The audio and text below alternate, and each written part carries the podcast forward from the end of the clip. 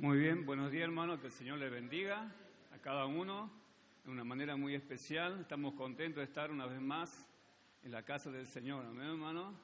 Ahora que nos podemos reunir con más libertad, así que estamos contentos por cada uno, aún por los visitantes también que nos están visitando en esta mañana. Estamos muy contentos y esperamos serles de bendición para su vida y continuamos, vamos a continuar orando por ustedes y esperemos que sigan congregando acá en la iglesia Betel. Muy bien, les informo un poquito a los estudiantes del seminario, ya estamos próximos, hermano, a culminar el año, ya quedan tan solamente dos semanas. Y este, tenemos, por la gracia de Dios, para este año, hermano, algo realmente impactante debido a que tenemos 11 graduados. 11 graduados. Están finalizando, hermanos, sus estudios de cuatro años han llegado a la meta, han cumplido con el objetivo y han terminado. Amén, hermano. Así que vamos a tener este, 11 graduados para el día 18 de diciembre, que va a ser el primer día de la conferencia. Y también este, les animo a los estudiantes que, que los que están todavía adeudando algunas materias, si se pueden poner al día, Amén, hermano, disculpe que lo censure públicamente. Ah, si se pueden poner al día para que podamos llegar todo hasta el día 30, que estamos finalizando ya las clases. Ya nos quedan dos semanitas, no, hermanos, ya estamos terminando el seminario de este año. Muy bien. Vamos a ir a la carta de Primera de Corintios, por favor, hermano. Esta semana estamos enseñando justamente sobre esta carta, la carta de Primera de Corintios. No estamos enseñando versículo tras versículo, sino que estamos haciendo un estudio sistemático de la carta, o sea, estamos resaltando los puntos más importantes de la carta. Y vamos a tocar uno de esos puntos que estuve compartiendo con los jóvenes del seminario. El título de este mensaje de esta mañana este, no sé por qué el Señor puso eso en mi corazón, la verdad que hasta el momento no, no entiendo, pero por algo lo puso, ¿no? Así que el tema es el siguiente, divisiones dentro de la iglesia. Divisiones dentro de la iglesia. Yo sé que eso no existe acá, no sé por qué el Señor puso eso en mi corazón, hermano. ¿Ah? Muy bien. Entonces, vamos a mencionar seis puntos sobre divisiones en la iglesia. La iglesia, le cuento un poco el trasfondo de Primera de Corintios, tenía problemas internos muy profundos en cuanto a que los hermanos eran desunidos. La iglesia de Corinto era una iglesia que en el capítulo 1, cuando uno estudia, encontramos que esta iglesia poseía todos los dones. Esta iglesia de Corinto había sido enriquecida, bendecida por Dios y los hermanos estaban enriquecidos con todos esos dones y eso lo podemos ver en el capítulo 12, 13 y 14 de Primera de Corintios. Pero usted, hermano, para ir así a vuelo de pájaro bien rápido nomás, yo les menciono así a grandes rasgos los problemas que estaban suscitándose dentro de la iglesia, en el seno de la iglesia. Número uno, el tema que voy a tocar ahora, había divisiones dentro de la iglesia capítulo 1 hasta el capítulo 3. Número 2, había problemas con los líderes. ¿eh? Número 3, en el capítulo 5 había inmoralidad dentro de la iglesia. En el capítulo 6 había pleitos entre los hermanos de la iglesia, cosa que no ocurre en esta iglesia. Número 7, había problema en el matrimonio.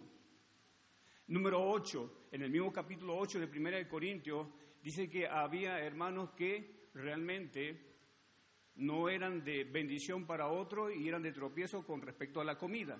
En el capítulo 9 de Primera de Corintios, Pablo está allí hablando acerca de defender su apostolado. En el capítulo 10 encontramos allí que había problemas de idolatría. la iglesia de Corinto Era una iglesia que todavía continuaba con las prácticas de hechicería, de idolatría, de paganismo. En el capítulo 11 tenemos abuso en la cena del Señor. Algunos hermanos llegaban a la cena del Señor y cuando ya iba a comenzar la cena del Señor, muchos estaban embriagados, estaban borrachos. Y Pablo les recrimina y les reprocha y le dice que eso es algo vergonzoso. En el capítulo 2 y capítulo 3 y capítulo 14 encontramos ahí que Pablo está hablando de los dones y está hablando de hablar en lengua. Y en el capítulo 15 habla sobre la resurrección. ¿eh? Entonces, hermanos, la carta más extensa que Pablo escribió de sus epístolas es justamente primera de Corinto. ¿Por qué? Porque había muchos problemas en la iglesia. Entonces Pablo escribe allí para tratar de darle soluciones, para tratar de resolver los problemas que se estaban generando dentro de la iglesia. ¿eh? Y vamos a tocar el primer problema que había dentro de la iglesia, divisiones dentro de la iglesia. Vamos a orar. Señor, te pido por favor en esta mañana que me ayudes, que me asistas, que tu Espíritu Santo pueda estar hablando a nuestras vidas, que podamos estar cada día más unidos como iglesia, como hermanos, aún en la familia, que tú nos ayudes, Señor, a ser una herramienta de unidad. Una herramienta, Señor, que tú uses, porque cuando hay unidad, allí está la bendición, allí está tu poder. Damos gracias por este tiempo. Perdona nuestros pecados, Señor, y límpianos. En el nombre de Jesús. Amén. En primer lugar, vamos a ir por favor a 1 Corintios, el capítulo 1 y el versículo 11.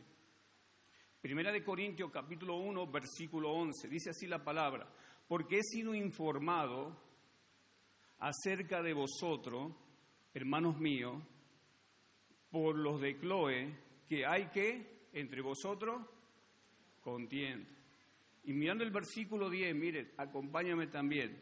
Os ruego pues, hermano, por el nombre de nuestro Señor Jesucristo, que habléis todo una misma cosa y que no haya entre vosotros qué? Que no haya entre vosotros qué? Divisiones. Y luego dice Pablo allí,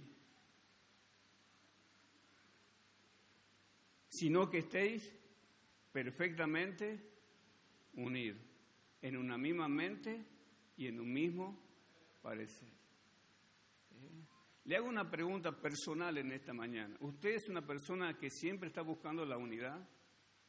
No estamos hablando tan solamente de la iglesia, pero es una persona que siempre está buscando hacer que las cosas estén bien, de que haya un buen espíritu en su casa.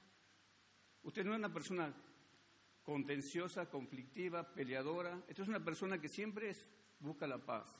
Es un pacificador. ¿Lo es? Bueno. o quizás lo contrario. Quizás usted es una persona problemática. Es una persona que le gusta pelear. Es una persona que le gusta discutir. Es una persona que le gusta confrontar. Cuando algo a usted no le gusta, usted se agarra los pelos y patalea y chilla y grita. ¿Y provoca eso qué? Una fractura. ¿Provoca qué? Una división. ¿Mm? Ahora, En el primer punto que yo tengo es que la división debe ser informada, no ocultada. Quiero decirle en esta mañana, mire, si usted es un causante de división aquí dentro de la iglesia y usted sabe quién está causando división dentro de la iglesia, ¿usted qué debe hacer? ¿Ocultarlo?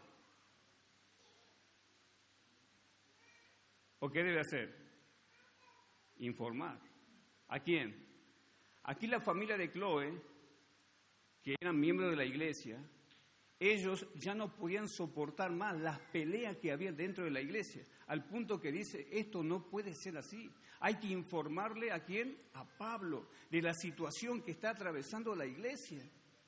Y esta familia, la familia de Chloe, les informó a Pablo de todo lo que estaba pasando dentro de la iglesia. Entonces, si usted ve que uno empieza a causar división aquí adentro, usted informe al pastor. Mire, pastor, esto está pasando, hay un hermanito que se está sublevando, que se está poniendo rebelde. Quizá tiene unos cuatro o cinco ahí, rebeldones también, que se están uniendo para hacer algo que va en contra de la, de, la directiva de la iglesia, de la dirección de la iglesia. Porque pasa, hermano, muchas veces. Moisés tuvo ese problema, ¿recuerda? 250 hombres, liderados por Coré, se dividieron de qué? De los hermanos, de la gente que salió y formaron otro grupo. Y se pusieron contra Moisés.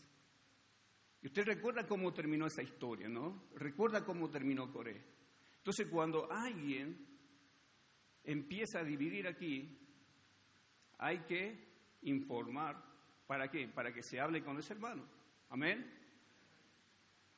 Amén, hermano. No oculte, no tape. Amén, hermano. No importa quién sea, no importa si es su mejor amigo, porque cuando alguien empieza a sembrar división dentro de la iglesia, lamentablemente quiero decirte, no importa quién sea, si tú eres varón, si tú eres mujer, si tú eres adulto, si tú eres líder, lamentablemente cuando entra ese espíritu de generar división dentro de la iglesia, lamentablemente tú no estás andando en el espíritu, todo lo contrario, estás andando en la carne y el diablo te está usando porque el diablo quiere dividir la iglesia. No pienses que estás bien, no te equivoques. Dios no te ha puesto a ti para dividir, Dios te ha puesto para unir aquí en la iglesia. Amén, hermano.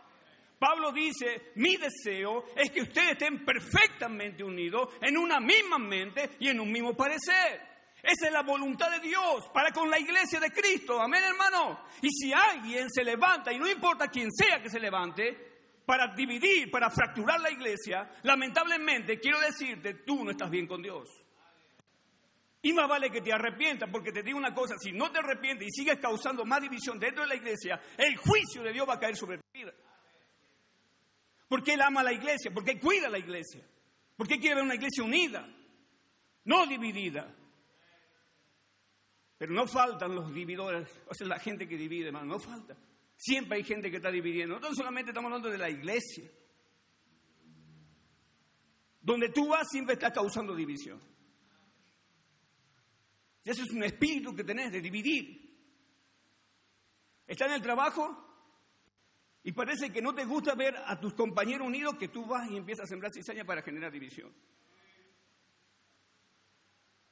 Al que divide no le gusta ver la gente unida. Él quiere dividir, Él quiere fracturar.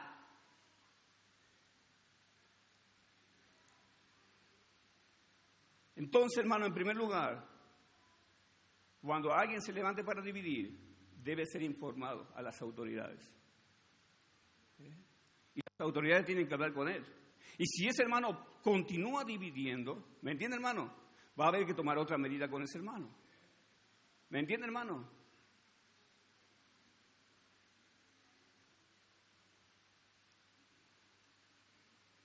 Segundo, la segunda división o el segundo problema que producía división dentro de la iglesia es que los corintos tenían la costumbre de ensalzar al hombre, de ensalzar al hombre,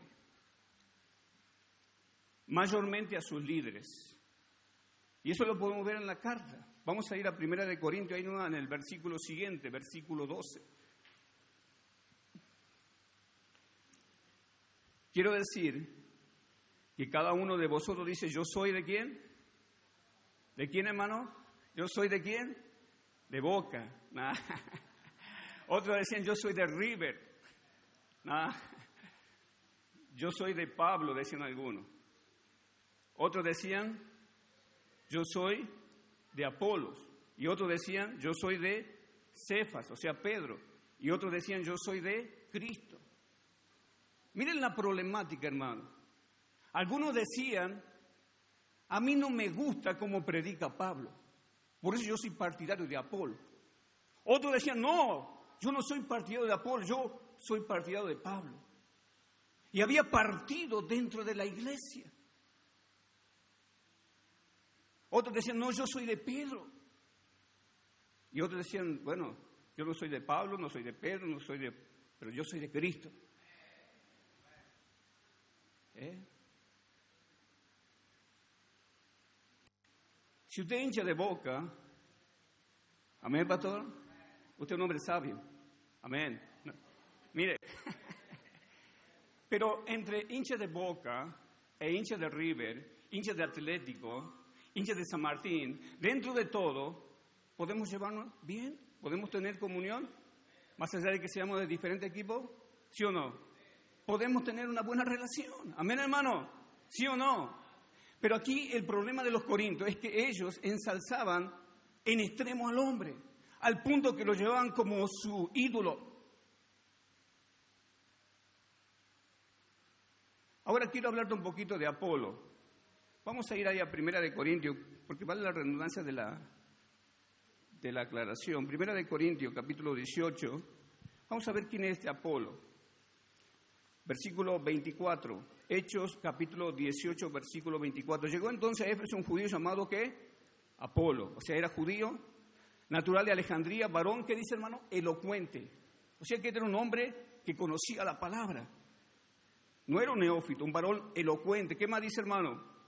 Poderoso en la escritura. O sea, que este que hermano cuando predicaba, predicaba basado y fundamentado en la escritura. Y así debe ser. Amén, hermanos, cuando predicamos, cuando enseñamos, nuestra base de nuestra enseñanza radica ¿dónde? En la palabra de Dios.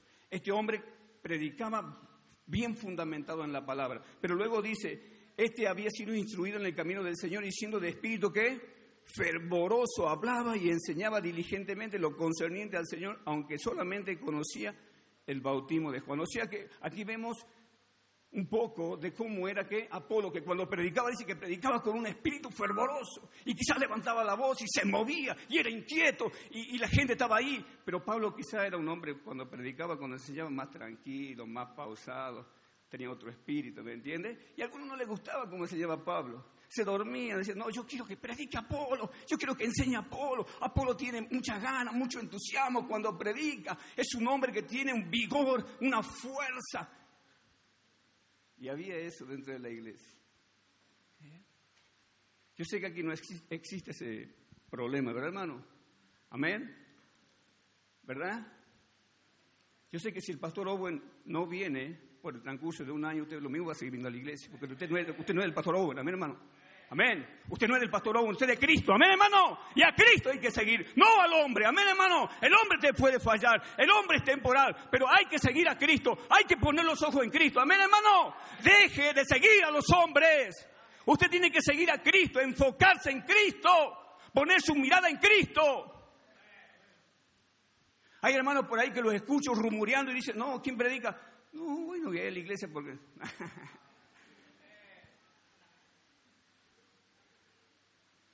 O en el seminario muchas veces pasa. ¿Quién enseña? Uh, no, comida recalentada, siempre el mismo pan. Queremos alguien nuevo. Están como lo, bueno, queremos algo nuevo, algo diferente.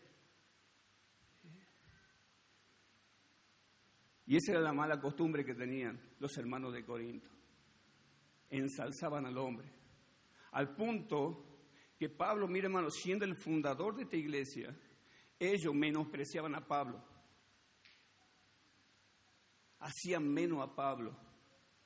Y en más de una ocasión Pablo tuvo que defender su apostolado, siendo que él había iniciado esa iglesia, siendo que él había ganado a esa gente a Cristo. Aún así ellos decían, no, nosotros queremos a Pablo, lo queremos a Pedro. Se imagina, ¿saben que eso hace mal a los líderes, hermano? Amén. Usted tiene que amar a todos los líderes. Amén. Amén, hermano, a cada pastor, amén, hermano. Aunque somos distintos, aunque predicamos distinto, aunque nuestro espíritu de transmitir es diferente, amén, hermano, somos siervos de Dios, amén, hermano. Y todos deben ser apreciados, todos deben ser estimados de la misma manera. Amén. No hay diferencia acá, amén, hermano. Amén. Todos se ven estimados de la misma forma.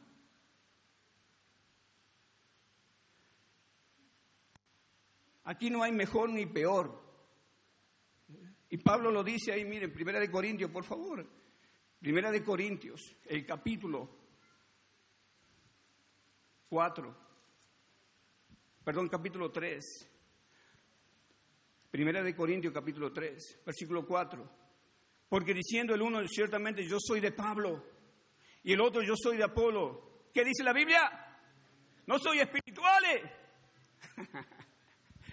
no, todo lo contrario. ¿No soy qué? Carnales. Cuando usted tiene ese pensamiento, cuando usted conceptúa de esa manera, usted no está conceptuando en la manera correcta, está conceptuando, ¿qué hermano? De manera que carnal.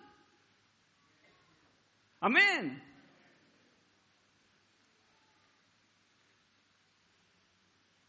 Dice Pablo, no soy qué? Carnales. Y luego dice en el versículo 5, ¿quién pues es Pablo? Y ese debe ser el pensamiento de cada líder, de cada pastor, de cada siervo. ¿Quién soy yo? ¿Amén? ¿Somos algo? No. ¿Amén, hermano? No somos nada. ¿Amén?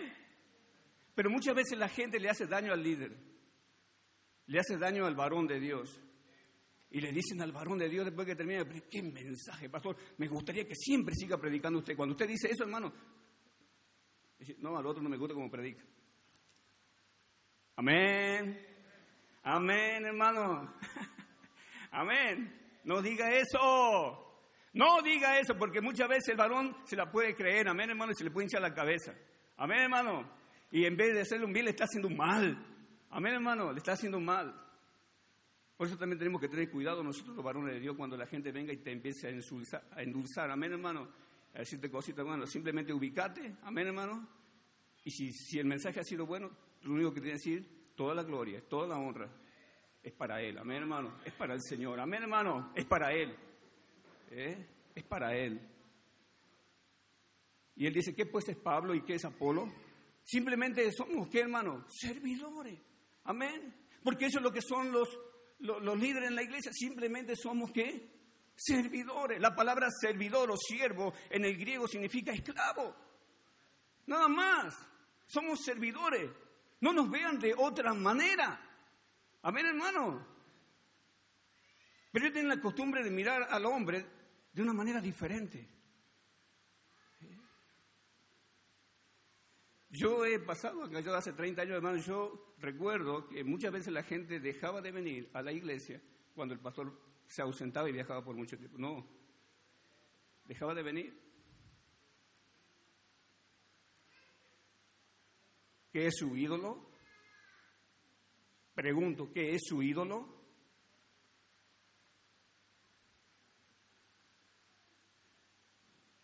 No es que él tiene carisma, él tiene mucho amor, él sabe tratar a la gente. Mira hermano, está pensando como un carnal. Amén hermano, lamentablemente, como un carnal.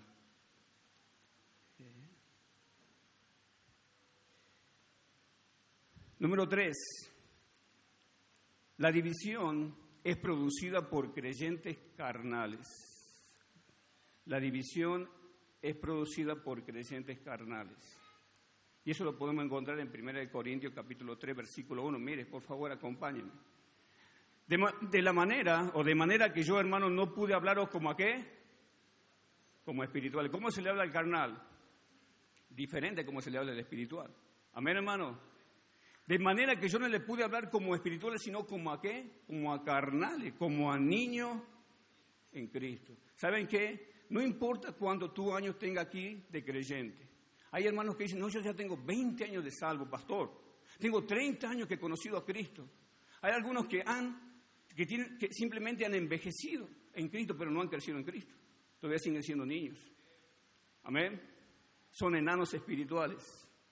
Todavía hay que darle la mamaderita, hay que, todavía tienen pañales. Amén, hermano.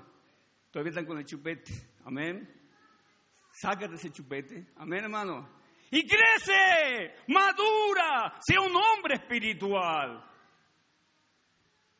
Pablo dice, no les puedo hablar como a espiritual, al punto que tengo que cambiar mi forma de hablar, mi tono, para que no se ofendan. Porque el carnal, cuando usted le habla medio, medio así, medio durito, ¿qué hermano? Ya te quiere bocear, hermano. Ya te quiere brincar encima. Ya tiene los ojos colorados como el diablo. Hermano, Porque es carnal, porque no quiere aceptar la corrección, porque no quiere darse cuenta que está mal. Pablo dice acá, yo les tengo que hablar de una manera diferente a ustedes, porque son carnales. Y Pablo luego dice, más abajo ahí en el versículo 2, os di a beber leche y no vianda. ¿A cuánto le gusta el asado, hermano? Aunque sea dalita. ¿A cuánto le gusta el asado? Uh, hermana. ¿Qué preferiría usted? ¿Un biberón de leche o un asado? Depende de la leche, pastor. No, pero ¿qué preferiría, hermano? Un asado. Si es grande, ya preferiría un asado. ¿La leche para quién es la leche? Para los niños. Amén. Amén. Para los niños la leche. Y dice Pablo acá, en el versículo 3, porque aún soy qué? Carnales. El que no ha crecido en Cristo, el que todavía es niño, es un enano espiritual, es carnal. A ver, hermano, todos juntos, unisono, es carnal, amén, hermano, es carnal. Yo sé que quizás no le gusta, quizás se siente en este momento ofendido, pero si no ha crecido, lamentablemente la Biblia lo considera como un bebé como un niño. Y los niños crean problemas. Amén, los niños crean problemas. Pero cuando se van haciendo más adultos ya crean menos problemas. Aunque hay algunos viejos todavía que siguen creando problemas. Pero mira hermano, cuando uno va más grande, pienso que debe ser menos problemático que cuando uno es niño. Amén hermano. ¿O no? ¿Es más problemático o es menos problemático usted? ¿Se ha estado evaluando últimamente o no? Si usted está creciendo en el Señor, usted va a ser menos problemático, menos causante de problema y división. Amén. Amén, hermano. En su casa, ¿quién es el que crea el conflicto? ¿Quién empieza peleando?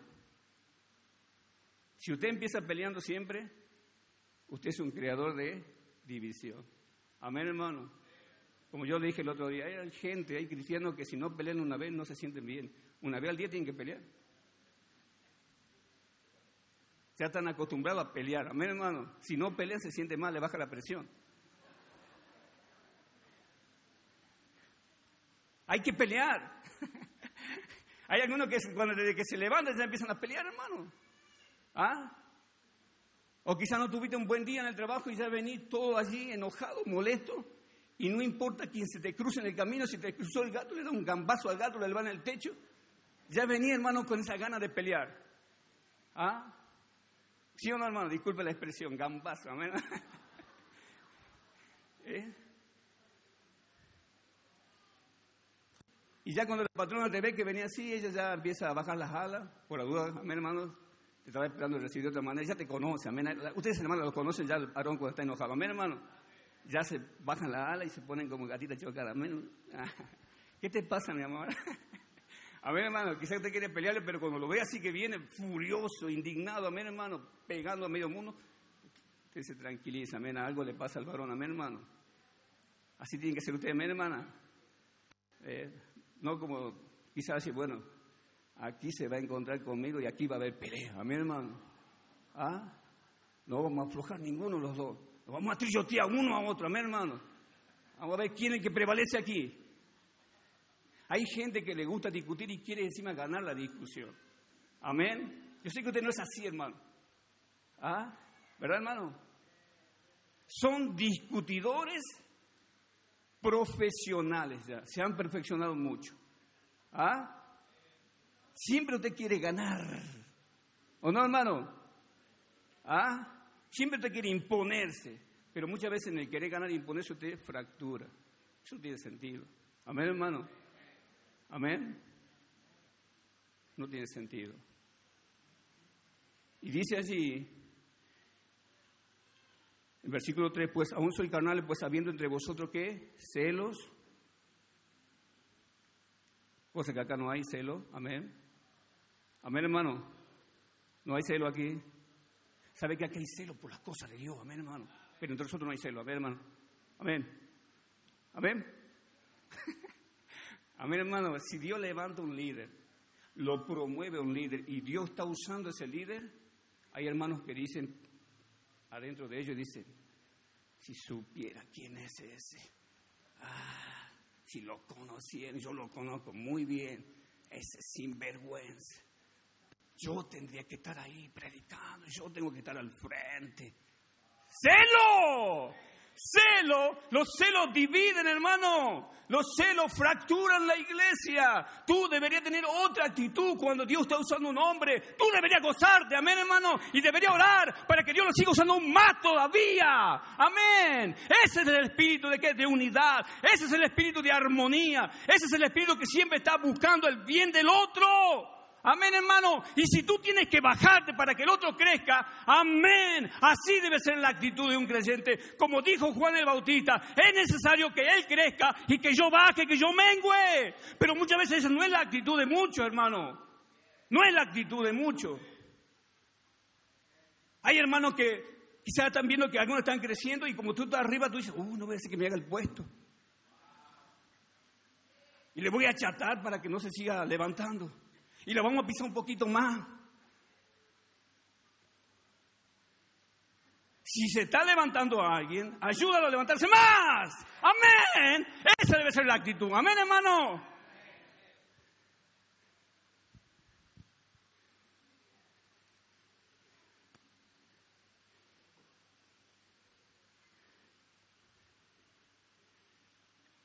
Hay hermanos que dicen, pastor, ¿sabe que yo no puedo pertenecer a tal grupo? Me he querido integrar a tal grupo, pero bueno, uh, está bueno, pero, ¿me entiende? En, en algunos ministerios no me dejan, no me dejan, dicen, no me dejan, no me dejan, no me dejan.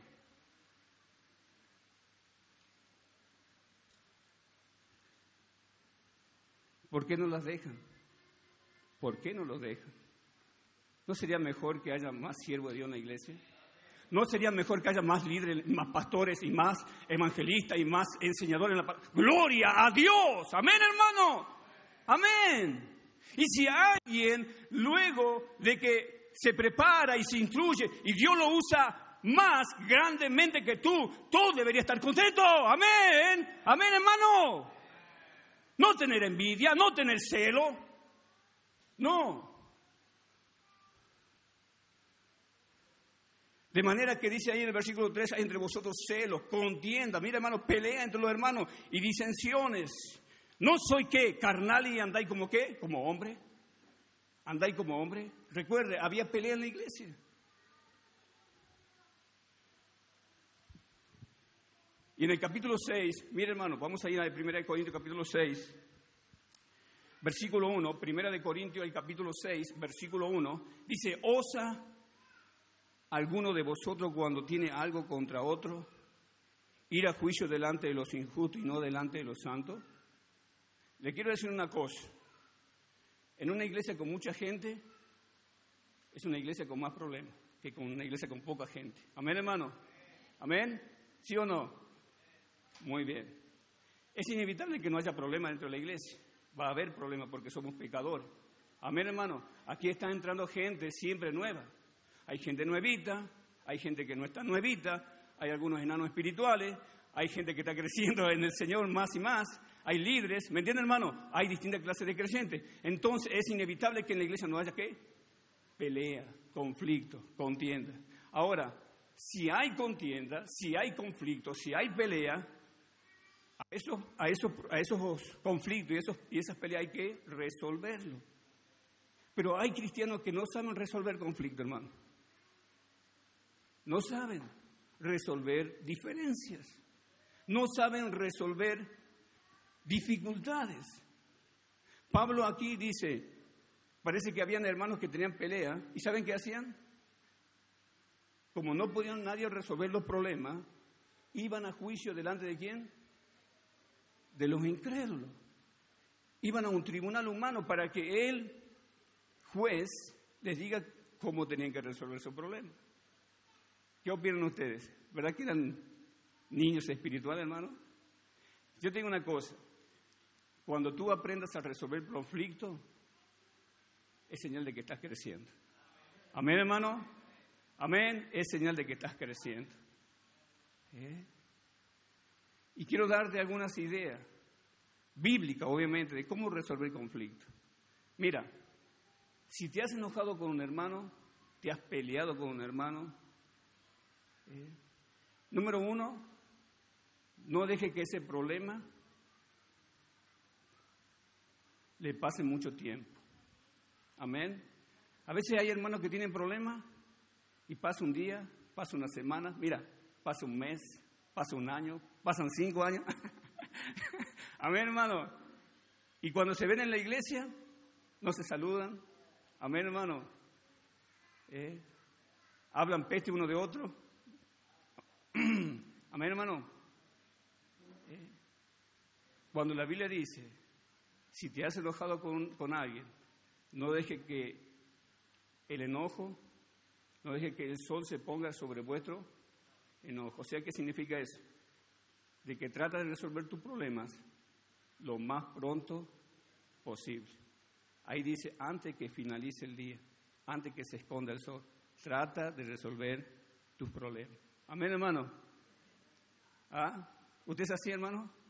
¿O usted deja que, que pasen los días y no resuelve los problemas. La Biblia dice, cuando usted no resuelve su problema de manera inmediata, ¿sabe a quién le está dando lugar? Al diablo. Porque el diablo sabe qué quiere. Mire hermano, el diablo quiere verlo a usted desunido.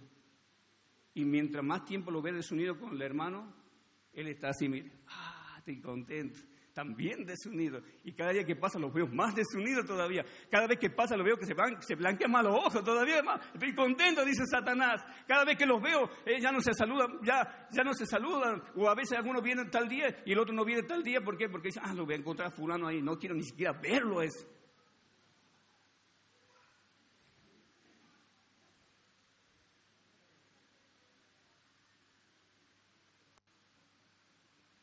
Aprenda a resolver su conflicto rápido. Amén, hermano. En Mateo capítulo 5 dice, cuando tú vengas y presente tu ofrenda, y allí te acuerdas de que tiene algo contra quién? Contra tu hermano. ¿Qué dice? Deja la ofrenda, amén, hermano, y vaya primero, ¿y qué dice? Y reconcíliese con quién? Con su hermano. Porque hay gente y hay cristianos que creen que están bien con Dios y resulta que tienen peleas y conflictos con medio mundo. Y te llevan mal con la mitad de la iglesia. Yo estoy bien, pastor. Esos son ellos, pastor. ¿Verdad, hermano? Ellos son los conflictivos, ellos son los problemáticos. ¿Sabe qué me han enseñado, hermano? Que cuando una persona está mal contigo o está enojado contigo, bueno, quizá el problema sea esa persona. Pero cuando ya son dos, ya empieza a pensar, digo, ¿serán ellos dos o será él? ¿Ah? Y cuando ya son cinco, no digo, Él es el problema. Amén, Amén. No son los cinco, Él es el problema. Pero muchas veces no queremos reconocer que nosotros somos el problema. Los causantes de división, los causantes de, de, de fractura somos nosotros, hermano. Segundo, cuando tú tienes un conflicto con alguien y vas a resolver el conflicto, primeramente tienes que orar al Señor, amén. Segundo, de que no pase mucho tiempo. Tercero, y eso estaba hablando con Emanuel Ortiz el otro día, hay gente que cuando va a resolver conflicto, en vez de resolver el conflicto, crea otro conflicto más. ¿Mm?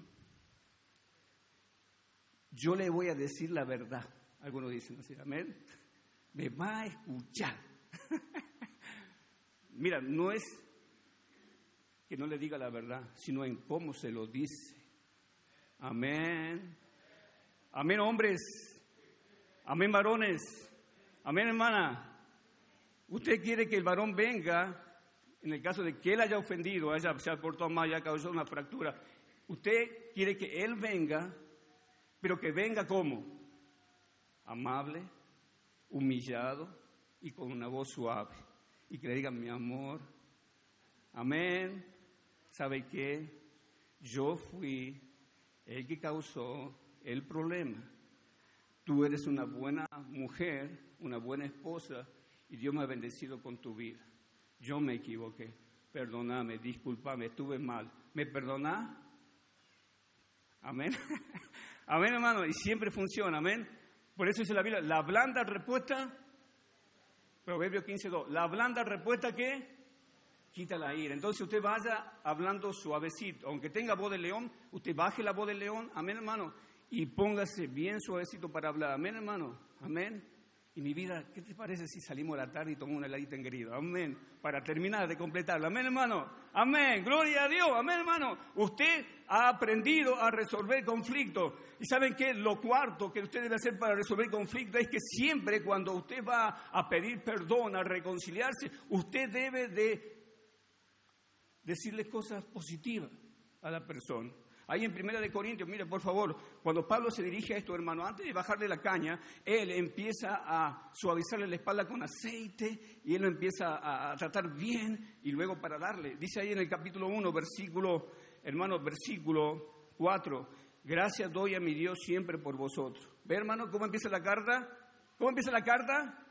Mirando qué? Lo positivo de quién? De la iglesia. Aunque Pablo sabía de los problemas, sin embargo, Pablo tenía la sabiduría de Dios y él se dirigía a la iglesia en una manera positiva. Entonces, cuando usted vaya y, trate de resolver un problema, usted vaya con esa actitud. Hermano, tú eres un buen hermano. Amén. Amén. No estoy diciendo que le sea hipócrita o le esté lisonjeando, no. De su corazón, usted es un buen hermano. Y yo doy gracias a Dios por su vida. Sé que tuvimos un problema, pero yo quiero pedirle perdón, hermano. Quizás soy yo, o seguramente soy yo el que generó esta fractura. Yo no quiero que sigamos así. Yo quiero que estemos bien, que estemos juntos. ¿Me perdona, hermano? Amén. ¿Y saben qué?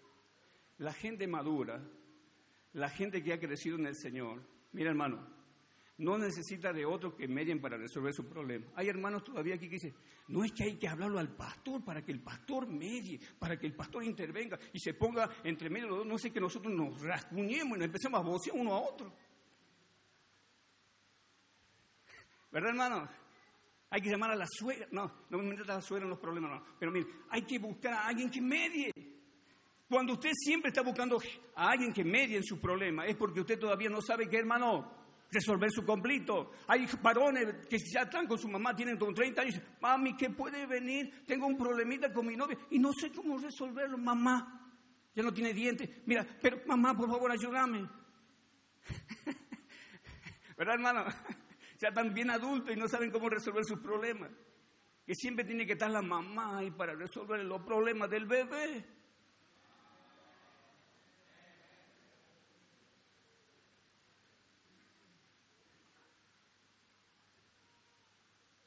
Tenemos que aprender nosotros a resolver nuestro problema. Amén, hermano. Que Dios nos dé la sabiduría de lo alto para que nosotros y no, no, no, no, no, no intervengamos. Ahora, si el problema es difícil, hermano, y has orado y no tienes una, ah, no sabes cómo hacerlo, recién busca dirección, busca consejo. Pero pequeños problemas, no hace falta que intervenga otro. Amén. Amén, hermano. Aprende a resolver tu problema. Aprende a ser hombre. Amén, hermano. Aprende a ser hombre. No hace falta que nadie esté interviniendo. Tenemos que aprender nosotros a resolver los problemas. Amén. Hay pocos amén esta mañana, hermano. Amén. Yo creo que cuando ustedes ya tienen tiempo de casado y ustedes tienen problemas, ustedes no acuden a nadie si tienen la suficiente madurez para resolver el problema. Ustedes mismos aprenden a resolver el problema. Amén, hermano. Yo a veces veo que el pastor está tan cargado con tantas cosas y a veces vienen con pequeñas tonterías y lo cargan más todavía aprenda a resolver su problema. Amén, hermano. Y número cuatro, termino, hermano. Los creyentes carnales y los que causan división en la iglesia son creyentes que siempre están hablando mal de otro. Cosa que usted no hace, hermano. Yo le aseguro, usted no hace eso. Amén, hermano.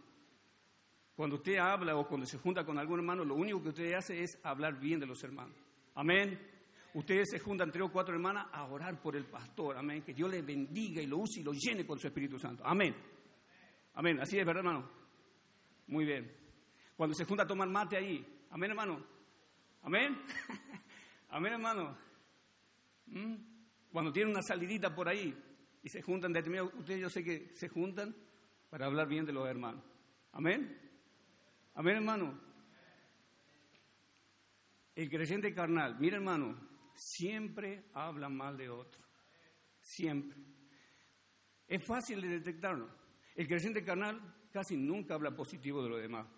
El creyente carnal siempre habla positivo de él. Siempre se ensalza a él. Oh, qué grande que soy yo. Y lo demás lo, tira por el piso y habla mal para que él quede como engrandecido. Te hago una pregunta, ¿eres carnal o eres espiritual? El espiritual no habla mal de la gente. Amén, hermano. Amén. El espiritual no anda criticando. Amén, hermano. El espiritual no anda calumniando, no anda murmurando. El espiritual es una persona que siempre está buscando el lado positivo del hombre de Dios, aunque quizá tenga muy pocas cosas positivas, aunque tenga muy pocas cualidades. Usted debe concentrarse en lo más importante. Amén, hermano. La Biblia dice por lo demás, en Filipenses 4:8, por lo demás, hermano, en esto pensá. ¿En qué? ¿En qué, hermano, debemos pensar en todo lo bueno? Amén pero muchas veces no pensamos en lo bueno, pensamos en lo malo, y como empezamos a pensar en lo malo, empezamos a hablar de lo malo. Hay gente que siempre se está concentrando en lo malo. Siempre. O oh, quizá hoy Dios nos ha regalado, hermano, un día así, ¿verdad? Que está haciendo un poco de calor, hace vapor. Y usted dice, qué día tan feo que está hoy, ¿verdad? Mañana quizá llueva, dice, qué feo que está hoy, está lloviendo. Mañana quizá haga mucho calor, qué calor que hace. Nunca tiene algo en su boca positivo, hermano. Quizá usted mira la pared así, están todas hermosas, pero allá hay un puntito negro. Y dice, mira ese puntito negro, qué feo que está ahí, hermano. Pero todas las paredes están tan hermosas y usted siempre se concentra en ese puntito, hermano. Hay gente así, hay cristianos así, ¿sí o no? Nunca se conforman con nada. Siempre están criticando, siempre están hablando mal, siempre están sacando, hermano, cosas negativas de los hombres de Dios, y no solamente de los hombres de Dios estamos hablando, sino estamos hablando del sentido general, de otros hermanos. Se tiene que cortar eso, amén hermano. Amén, se tiene que cortar eso, porque cuando tú hablas mal de alguien, yo te quiero decir una cosa, Dios no te va a bendecir, amén. Dios va a estar en contra de ti, amén hermano. Recuerda Moisés, recuerda cuando eh, Moisés tomó mujer cusita ahí en el libro de Número capítulo 12, ahí se levantaron quién? Aarón y María. ¿Quién era Aarón y María? Hermano de Moisés. Usted dice, pero ¿cómo estos hermanos iban a hablar mal de su hermano? Mira, si en la, misma casa pasa eso, amén, hermano. Hermanos que hablan contra otro hermano. Amén. La esposa que siempre habla bien del esposo. La esposa que siempre habla bien del esposo. El esposo que siempre ensalza y adula a su esposo. Uh, papá.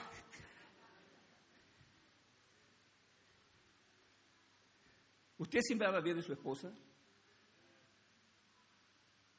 Pero pastor, lo que pasa es que tiene muy pocas cosas buenas ella.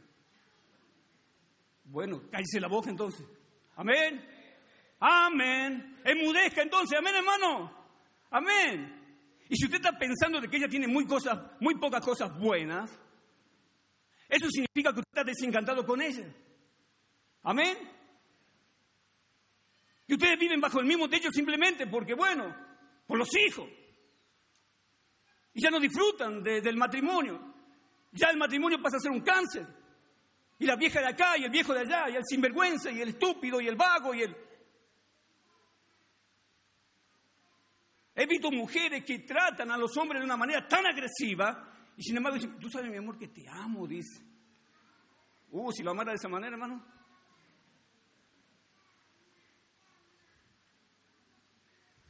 Hay amores que matan. Amén. Amén, hermano. Porque te amo, te trato así, dice. Uh, papá. ¿Qué dice la Biblia hablando del amor? 1 Corintios 13. No habla mal, amén, de su prójimo. No hace nada indebido. Amén, hermano. Amén. Cuando usted ama a alguien, siempre va a hablar qué. Entonces, si usted anda hablando mal del líder, o de los líderes, o de los hermanos, porque usted no ama a ese hermano. Es tiempo de sacarnos la máscara, sin vergüenzas, hipócrita. Es siempre, es tiempo de sacarnos la máscara. Porque muchas veces el hipócrita, el, que tiene la máscara, hermano, se viene y se presenta delante de ti. Dice, ¿cómo está, pastor? Que Dios le bendiga. Y sabe que estoy orando por usted para que Dios... Mentira, hermano. Y, te da la vuelta y te clava el puñal por la espalda.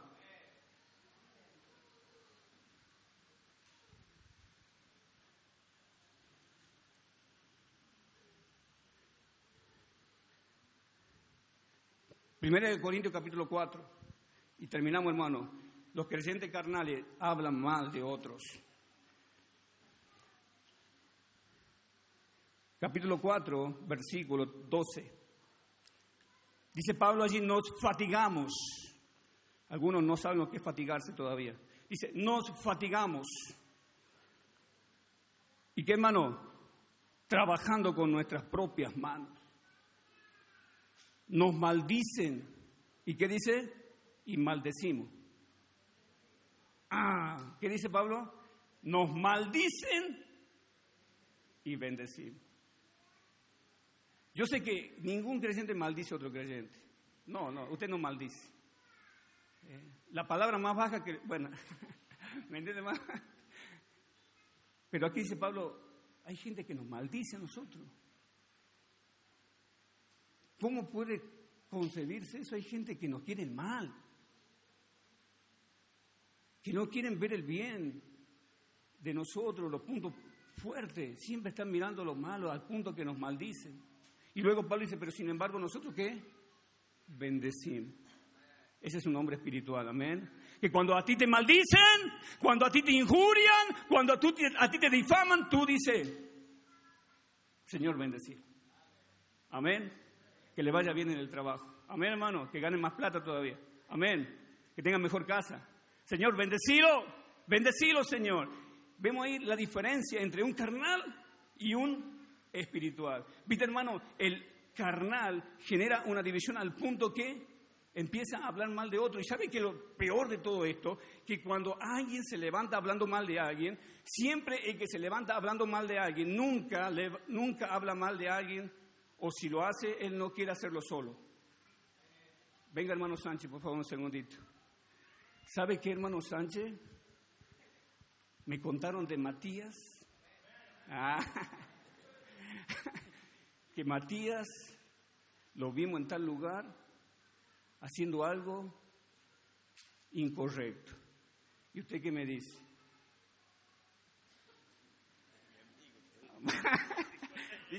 amigo, a ver si que no va a hablar ahora, amén hermano.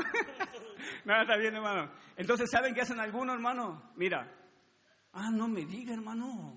Sí, ¿a dónde lo he visto? ¿Con quién? ¿A qué hora? ¿Ah? Más detalle, amén, hermano. Las mujeres son de detalle.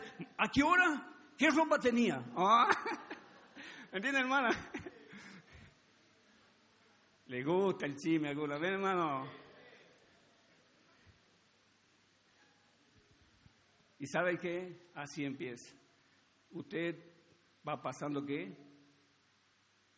El mal a uno, después viene otro, otro, y ya se forma qué? Un grupo y saben que empiezan a pensar mal de esa persona. Porque uno causó y sembró todo eso. Cuando alguien venga y hable mal de alguien, ¿sabe? yo le doy un consejo. Si alguien viene y me habla mal de Matías, le dice, venga, venga, venga hermano, venga hermana. Matías, ¿qué puede venir? Mira, el hermano fulano está diciendo esto Se va a cortar, amén. Se va a cortar, amén hermano. Se va a cortar, amén hermano. Hay que hacer así. Eso es lo que dice la Biblia, hermano. No preste oído, amén, no preste oído a la gente que siempre está hablando mal de otro. No preste oído, hermano. No preste oído. Porque lo va a contaminar a usted. Y hay mucha gente que está contaminada quizá y tiene rencor y resentimiento y mal pensamiento porque alguien le vino con algo negativo y eso entró en tu corazón, entró en tu mente y, tú ya te has creado la imagen de algo, de algo, de algo malo de de esa mujer o de ese hombre. A mí, hermano, por lo general casi nadie me viene a mí con cosas, porque yo, hermano, ahí no me lo corto. Así que no me venga a mí con cosas a criticar, a hablar mal de lo... No, a mí no me venga con eso. ¿Eh? No me venga con eso. Porque cuando usted quiere hablar mal de alguien porque está desconforme, porque no le gusta, ¿por qué no va y habla con él? Amén. ¿Por qué tiene que hablar con otro? Yo entiendo, ¿por qué tiene que ensuciar la reputación de ese hombre con otros? ¿Por qué lo hace? ¿Por qué lo hace?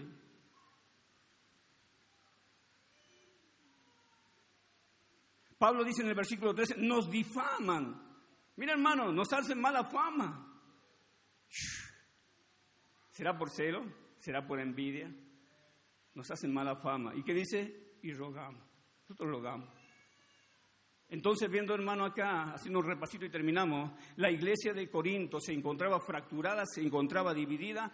Primeramente, esta iglesia tenía mucha división y cuando alguien empieza a dividir la iglesia, usted tiene que informar al pastor, informar a los líderes quién está qué dividiendo la iglesia. Segundo, la división muchas veces era producida por ensalzar al hombre extremadamente. Uno decía yo soy de Pablo, otro de Apolo, y en fin, y ese era también un problema dentro de la iglesia. Tercero, la división es producida por lo general por creyentes, ¿qué hermano? Carnales, por creyentes niños en Cristo. Y las divisiones producen conflicto, producen pelea.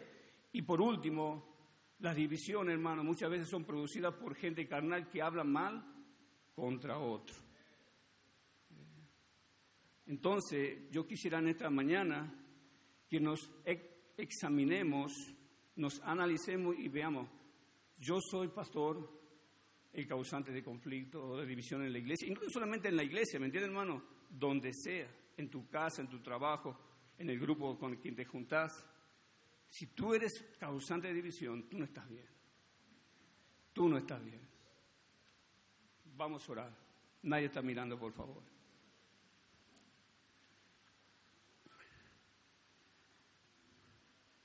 Habrá alguien esta mañana que dice, pastor, yo no estoy seguro de mi salvación.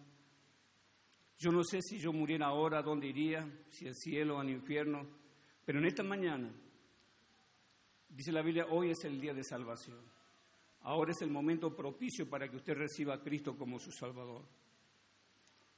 Si usted en esta mañana quiere recibir a Cristo como su Salvador, por favor, nadie está mirando, por favor, es un tiempo importante ahora, un tiempo de decisiones.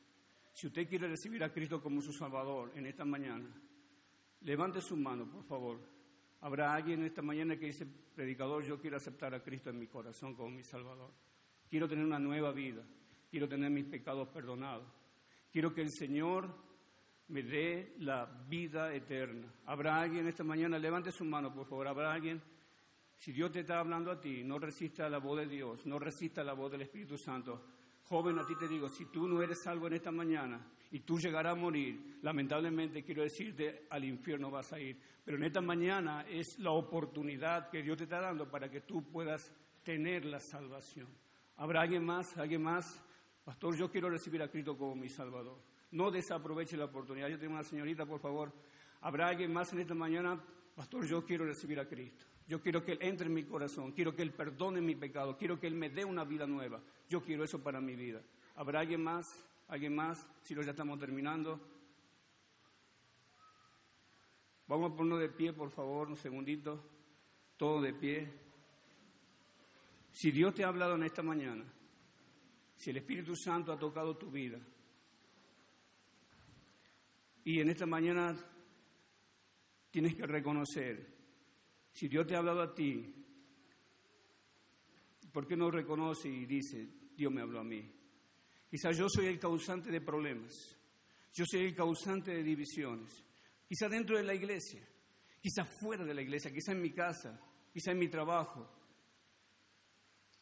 Yo me doy cuenta que yo tengo ese espíritu, ese espíritu de dividir, ese espíritu diabólico, ese espíritu de Satanás, porque Satanás vino para dividir, Cristo vino para unir. Y Pablo dice, él dice, hermano, en su palabra, que él quiere que estemos perfectamente unidos, en una misma mente, en un mismo parecer. El deseo de Pablo es que la iglesia esté unida, de que la iglesia esté junta. Y cuando una iglesia está unida, hermano, es una iglesia bendecida, es una iglesia que Dios usa, es, es una iglesia que tiene el poder y la unción y la llenura del Espíritu Santo, pero es imprescindible que permanezcamos unánime, hermano, así como estaba la iglesia primera, ahí en Hechos capítulo 1, donde los discípulos y las hermanas y María, la madre de Jesús, dice que estaban unánime, orando juntos. Y allí fue cuando Dios envió el poder del Espíritu Santo y Pedro predicó un tremendo sermón y tres mil personas se convirtieron. En otras palabras, hermano, en resumen, vemos que Dios usa a la iglesia cuando la iglesia está unida. Si en esta mañana usted tiene una, un problema con alguien, todavía no resuelto, si usted en esta mañana todavía está disgustado con alguien, está enemitado con alguien, no se habla o tiene algo en su corazón, yo quisiera que en primer lugar venga acá al frente, pida perdón al Señor, dígale al Señor que le saque todo eso de su corazón y segundo, tome el valor suficiente para ir a esa persona y ir con un espíritu de humildad, para ir con un espíritu de mansedumbre y humillarse y pedir perdón y reconciliarse. Y, no, y quiero decirle, hermano, cuando usted se reconcilia con otra persona, qué hermoso es. Pero no tan solamente se reconcilia con esa persona, sino que también se está reconciliando con Dios. Porque usted no está bien si usted no está, no está bien con los hermanos. Si usted no está bien si usted no está en amistad con los hermanos. Tiene que aprender a humillarse, hermano. Tenemos que reconocer que quizás nosotros somos los culpables. Yo he causado el problema. Yo he causado la fractura. Hermano, si Dios te ha hablado, pasa al frente un ratito. Si Dios te ha tocado, pasa al frente. Quizás nosotros los varones muchas veces somos creadores de conflicto en casa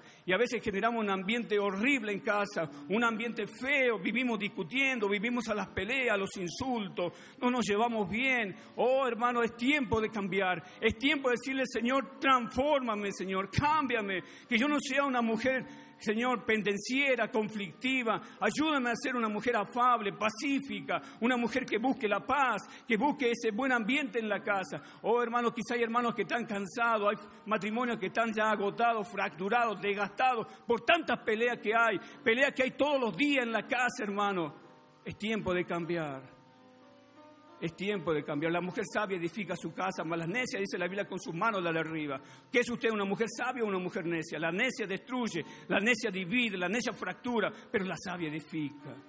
La sabia edifica su casa. Dios, ayúdanos a edificar la casa, que estemos unidos, que estemos en paz, tranquilos, que podamos disfrutar de, de cada día, Señor, porque tú nos has unido para estar en unidad, Señor, para estar unidos, Señor, uno a otro. Y si hemos causado una fractura, te pedimos perdón. Ayúdame, Señor. Cambia mi vida. Tu palabra dice, bienaventurados los pacificadores. Yo quiero ser un pacificador. Yo quiero estar en un mismo sentir, pastor, con, con los hermanos también. No quiero disentir, siempre ser el disentidor de todo acá. No, ayúdame, Señor, tener un espíritu diferente. Un espíritu como el tuyo, Señor. Gracias, Señor, por tu noche. Gracias por tu palabra, Señor. Bendice a los hermanos. Vamos a orar, Señor. Te doy gracias por el tiempo. Te pido por mí también, que yo reconozco muchas veces que soy yo el causante, Señor. A veces no quiero reconocer por mi orgullo, por mi soberbia, Señor, que yo soy el que creo los problemas. Pero tú me haces ver, Señor, que muchas veces soy yo, Señor. Perdóname, Señor. Ayúdame a cambiar. Ayúdame a verme, Señor, como realmente tú me ves. Y que pueda ser una persona que trate por todos los medios de buscar la unidad, Señor. La unidad del cuerpo de Cristo, la unidad de mi casa, la unidad de mi familia, la unidad de mi matrimonio. Gracias por todo, en el nombre precioso de Jesús. Amén. Que el Señor le bendiga, hermano. Muchas gracias. Amén. Qué bendición poder estar aquí, qué gozo. Y uh, qué bueno es el Señor con nosotros con todos nosotros. Ah, nunca se me olvidará, 49 años atrás, eh, no tuve, tuve un accidente, pero no me dejó morir porque quería salvarme. Y su misericordia me salvó. Nunca te olvides del día que Dios te salvó y lo que Él ha hecho por ti. Dios es bueno. Nos dio el privilegio de servir aquí, estar aquí 18 años acordándonos, como te he dicho en el pasado, cuando aquí estaba la pared y este era el auditorio. Y Bardajao se ponía aquí adelante, ahí, a recibir a las personas. Y qué bendición ver cuando hicieron este edificio. Y después cuando Dios nos dio el, el gallinero a cruzar la calle antes que estuviera el Walker Building, y ahí lo, con los hispanos y, ah, y ver después que nos dieron la farmacia abandonada. La verdad que estoy lleno de envidia. Porque mira este el, edificio que le dan, un bello edificio, ya todo hecho, bello, pero no en serio, nos regocijamos por lo que Dios está haciendo. Y le voy a hacer una cosa, sinceramente, ustedes son muy bendecidos de tener al pastor y esposa pastor que tiene. Una linda parejita que yo pienso el mundo de ellos. Le doy gracias a Dios por ello. Y no lo estoy diciendo porque estoy aquí, porque yo si no lo siento no lo digo. ¿Ok? Lo estoy diciendo porque lo siento y ustedes son muy bendecidos de tenerlo a él y a ella aquí con ustedes. Y yo creo que sinceramente esta iglesia ha visto grandes cosas, pero no ha visto todavía lo que Dios quiere hacer. Yo creo que lo que Dios quiere hacer es un día de estos rellenar este lugar, no para una conferencia 2020, para un domingo en la mañana, con gente siendo salva, bautismos y, todo eso. Te quiero hablar de cinco cosas que ha impactado mi vida. Y quiero hablarte, compartir contigo esas cinco sencillas verdades que han impactado mi vida y yo espero que Dios las use para impactarte a ti. Vamos a orar, por favor. Pídele al Señor que te hable a ti. La Biblia dice que el que tiene oídos para oír, oiga lo que el Espíritu dice a la iglesia. No es lo que yo te quiero decir, es que es lo que Dios quiere decirte. No me oigas a mí, óyelo a Él. ¿Qué te quiere decir Él a ti? Mi Señor y mi Dios, tú eres bueno, demasiado bueno con nosotros. Tú has sido demasiado paciente, misericordioso, amoroso conmigo de una manera que yo no lo merezco. Te doy gracias por tu gracia, tu paciencia, tu misericordia, por tu poder usarlo nada y ser usado en tus manos para hacer algo. Sin ti somos inútiles, pero con ti todo lo puedo en Cristo que me fortalece. Ábrenos los ojos para que podamos ver las maravillas de tu ley. Señor, abre nuestro entendimiento que podamos comprender. Abre nuestros oídos que podamos oír. Nuestros ojos que puedan ver. Que nuestros corazones estén abiertos para recibir y que nuestra voluntad esté dispuesta a hacer. Que no seamos solamente oidores olvidadizos, pero hacedores. Bendice, Señor, ahora esta noche. Gracias por estas lindas personas, gracias por este lindo día, gracias por tu bendición, gracias por los visitantes, las almas salvas, los bautismos. Pero esto es solo el principio de grandes cosas que tú quieres hacer. La verdad es que tú quieres hacer cosas más grandes en nosotros y a través de nosotros que nosotros no podemos imaginar. Es solo nuestra incredulidad, nuestra indiferencia, nuestra ingratitud que nos apara, Señor. Límpianos, perdónanos, haznos ver que tú nos amas y tú quieres bendecirnos, usarnos para gloria tuya y para la salvación de almas. Te pido ahora que te reúnas con nosotros, porque sin ti en vano es esta reunión en el precioso nombre de Cristo. Amén. Mas Jesús no le permitió, sino que le dijo, vete a tu casa y a los tuyos y cuéntale cuán grandes cosas el Señor ha hecho contigo y cómo ha tenido misericordia de ti. Cuando yo fui salvo, Dios me tocó el corazón, viendo el corazón de Él, la carga que Él tenía por los inconversos y ya vimos esta mañana y vimos, vamos a repasarlo un momentito más, Juan capítulo 3, versículo 16, esta mañana corría a través de todo esto. Y no, y no te decir cosas nuevas necesariamente, pero cosas que en mi vida me impactaron a mí. Porque de tal manera amó Dios al mundo que ha dado su Hijo unigénito, para que todo aquel que en Él cree no se pierda, mas tenga vida eterna. Porque no envió Dios a su Hijo al mundo para condenar al mundo, sino para que el mundo sea salvo por Él. El corazón de Dios es las almas perdidas. No hay nada más grande para Dios que las almas perdidas. No hay nada más grande para Dios que tan grande para Él que dio a su unigénito Hijo en sacrificio por una bola de pecadores que no le hicieron caso, que se rebelaron contra Él, que lo ignoraron. Pero ese es el corazón de Dios. Me puse a saber y a conocer el corazón de Dios. Vivo en Timoteo, en 1 Timoteo, el cual quiere que todos sean salvos y vengan al conocimiento de la verdad. Vimos esta mañana en 1 Pedro 3:9, no queriendo que ninguno perezca, pero que todos procedan al arrepentimiento. En Mateos 9, míralo ahí conmigo, el corazón del Señor.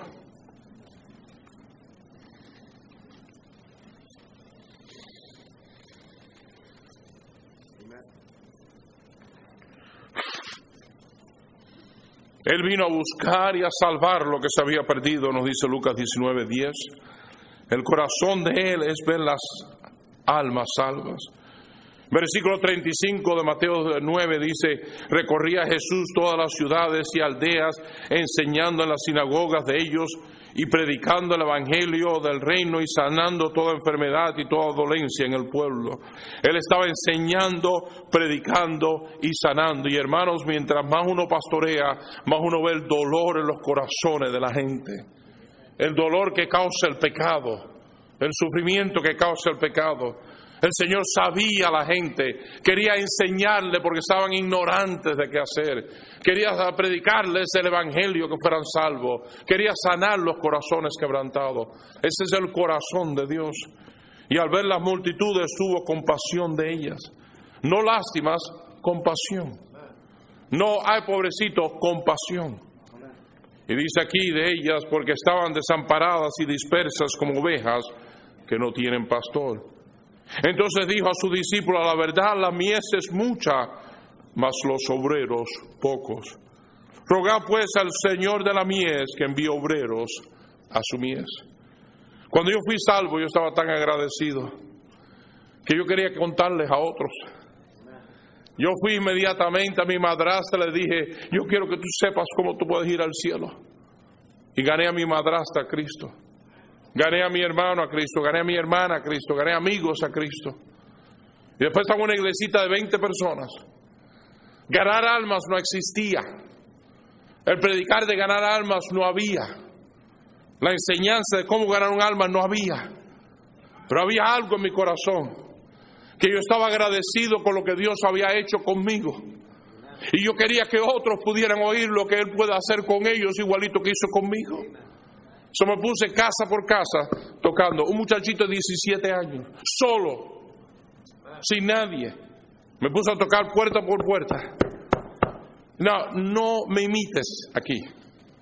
Solo oye, pero no imites. Yo tocando puerta por puerta le decía, Señor, mejor que usted venga conmigo el domingo a la iglesia o se va a ir para el infierno. Iba a la próxima puerta. Señora, mejor que venga conmigo a la iglesia el domingo se va a ir para el infierno esa no es la forma de ganar almas. Pero ¿sabes qué? Montones de gente vinieron a esa iglesita y montones fueron salvos ese día.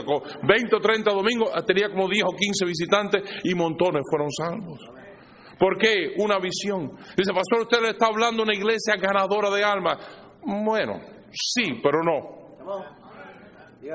Sí, pero no. Aún en los días que tuve el privilegio de estar aquí, sí, pero no. Aquí hay montones que no están ganando almas. Aquí hay montones. Los obreros son pocos. La mies es mucho, pero los obreros son pocos.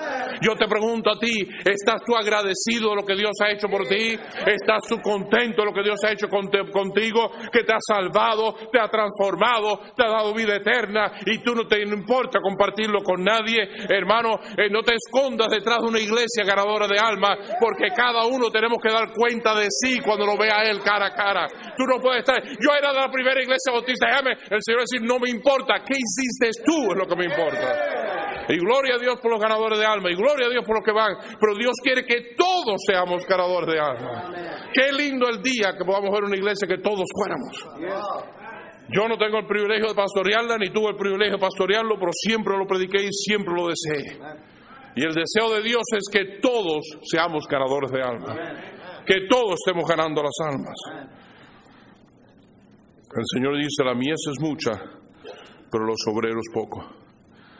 Vi el corazón del Señor. Él quiere salvar a las almas. Mira, tú te inviertes con Él en el trabajo de invertir en el Señor. Domingo pasado le dije a la iglesia, tenemos un proyecto aquí que nos hace falta 20 mil dólares. Levantamos 20 mil dólares ese domingo. Tú te inviertes y eso pago del edificio de 18 mil 500 dólares. Y dije, tú inviertes en la obra de Dios, tú inviertes lo que a Dios le interesa, tú inviertes en las almas, tú inviertes en la obra de Dios y Dios se va a interesar en ti. Dios no es injusto, hermano. Antes, métete en el negocio con el Señor. Ponte ahí de compañero de Él. Ok, toma mi yugo porque mi yugo es fácil. Ya, mientras Él esté hablando, yo más que estoy corriendo al lado porque Él hace el trabajo. Pero Dios quiere bendecir a su pueblo. Dios quiere hacer grandes cosas en su pueblo. Pero me tuve que dar cuenta del corazón del Señor. Segundo, me tuve que dar cuenta del mandato del Señor. Me di cuenta que esto, esto no es una sugerencia, esto es un mandato. Nosotros tenemos mucho el catolicismo en nosotros. Pecados mortales y pecados veniales. Están calladitos esta noche, estamos bien. Pecados mortales, pecados veniales.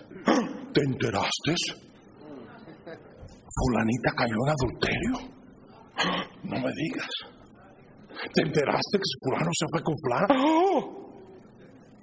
Pero nunca he visto. ¿Te enteraste que, que no fue a ganar almas? No. No, yo no estoy diciendo que el adulterio no es malo. Pero Santiago 2.10 nos dice que el que rompe la ley en un aspecto es culpable de todo. Y yo me di cuenta que esto de ir y alcanzar los perdidos no era una recomendación de Dios, era un mandato de Dios. Y el quebrantar un mandato de Dios es un pecado. Vimos en Mateo 28, míralo conmigo, las últimas palabras de Cristo. Cristo es resucitado. ¿Qué es lo que le dicen? No vayas y cometas adulterio, aunque está en contra del adulterio. No vayas y robe, aunque está en contra del robo. No vayas y miente, aunque está en contra de la mentira. Pero ¿qué fue lo que les dijo? ¿Cuáles fueron sus últimas palabras? Versículo 17, Mateo 28. Y cuando le vieron, le adoraron, pero algunos dudaban. Y Jesús se acercó y les habló diciendo, toda potestad me es dada en el cielo y en la tierra. Estás viendo al omnipotente Dios. Estás viendo al que la muerte puede vencer. Estás viendo a aquel que ha sacrificado su vida por ti, murió por ti y resucitó por ti. Lo estás viendo, está diciendo a él. Ahora que yo he muerto por ti, ahora que yo pagué ese horrible precio por ti, ahora que yo he resucitado de los muertos, te mando algo ahora. Mira lo que dice. Por tanto, por tanto que yo he hecho por lo que he hecho por ti, y, y hacer discípulos a todas las naciones, bautizándolos en el nombre del Padre, del Hijo y del Espíritu Santo, y enseñándoles que guarden todas las cosas que os he mandado, y he aquí yo estoy con vosotros todos los días hasta el fin del mundo. Me dio cuatro órdenes, ¿cuál fue? Ir, hacer discípulos, bautizarles y enseñarles. Eso no solo Dios quiere que yo fuera, que yo ganara las almas, pero Él quiere que los lleve al bautismo y después que le enseñe, que le enseñe qué es lo que te ha mandado, qué me ha mandado, de ir.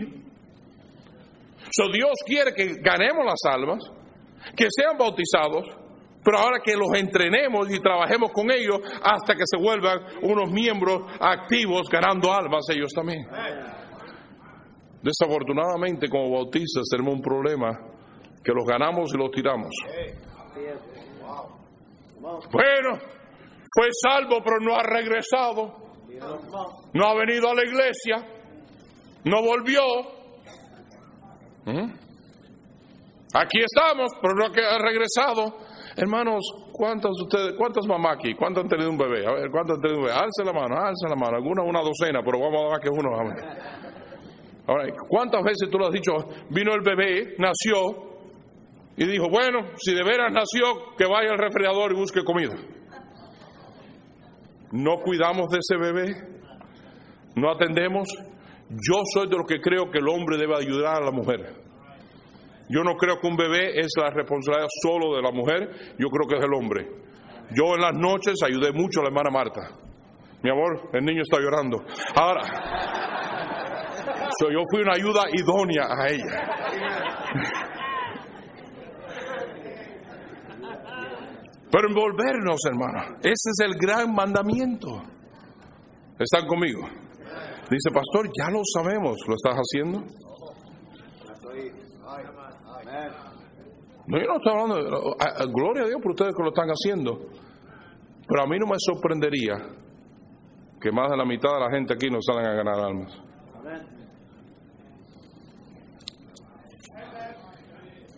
Día grande, si yo pudiera decir, pónganse de pie los que salieron a ganar almas. ¿Cuántos se pusieron de pie? Ah, ¿alguien me está oyendo? Marcos 16. Otra vez el Señor vuelve. Eso yo tuve que verlo. Vi el corazón del Señor y vi que es un mandato lo que Él me manda.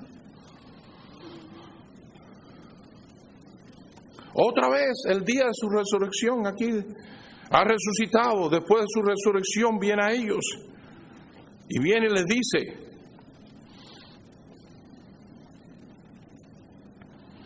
Versículo 14. Y finalmente se apareció a los once mismos, estando ellos sentados a la mesa, y les reprochó su incredulidad y dureza de corazón, porque no habían creído a los que habían visto resucitado. Y a esos incrédulos discípulos les dice, y, por, y les dijo, y por todo el mundo y predicar el Evangelio a toda criatura. Un mandato. Lucas 24 lo mando otra vez, eh, debe ser mis testigos. En Juan 20 dice, como el Padre me envió, así yo también os envío. En Hechos 1.8, por recibiréis poder cuando he venido sobre vosotros el Espíritu Santo y me seréis testigos en Jerusalén, en Judea, en Samaria, hasta lo último la tierra. En 2 Corintios capítulo 5, míralo conmigo una vez más, por favor. Yo no sé, yo creía que esto es una iglesia de amenes. Está calladito aquí, estamos bien. Yo estoy bien. Yo me siento en casa. Mm. Dice, pastor, no me está gustando la predicación. Bueno, si no te gusta, arréglalo.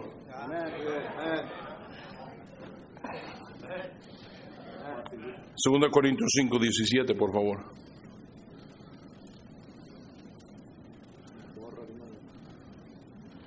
De modo que si alguno está en Cristo, nueva criatura es. Las cosas viejas pasaron y aquí todas son hechas nuevas. Versículo 18, y todo esto proviene de Dios quien nos reconcilió consigo mismo por Cristo y nos dio qué cosa? El ministerio de la reconciliación. Nos los dio. Que Dios estaba en Cristo reconciliando al mundo, no tomándole en cuenta a los hombres sus pecados, y nos encargó a nosotros la palabra de la reconciliación. Esto, ¿verdad? Me tocó a mí, como cuando mi suegro estaba muriendo él, y me dice, hijo, quiero hablar contigo. Y estaba en la cama del hospital ahí, 17 transfusiones de sangre en tres días. Se estaba yendo, estaba muriendo. Él sabía que eran sus últimos momentos. Y ahí en sus últimas horas me dijo, quiero hablar contigo. Y le dijo a hermana Marta y a su esposa, salgan por favor, que quiero hablar sola con Elmer. Ahí estábamos los dos solos y me dijo, mi hijo, por favor, encárgate de mi mujer.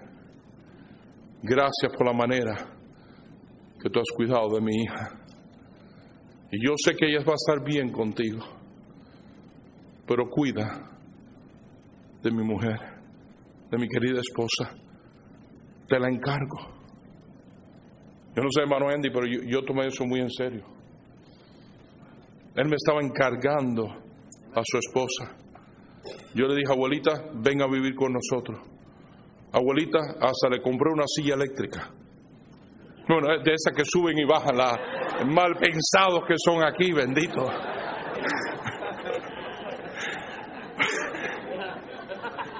Ya hay muchos que quisieran comprar una silla eléctrica a la, suegra. Pero le compré una de esas sillas de escalera que suben y bajan para que pueda subir al segundo piso y bajar.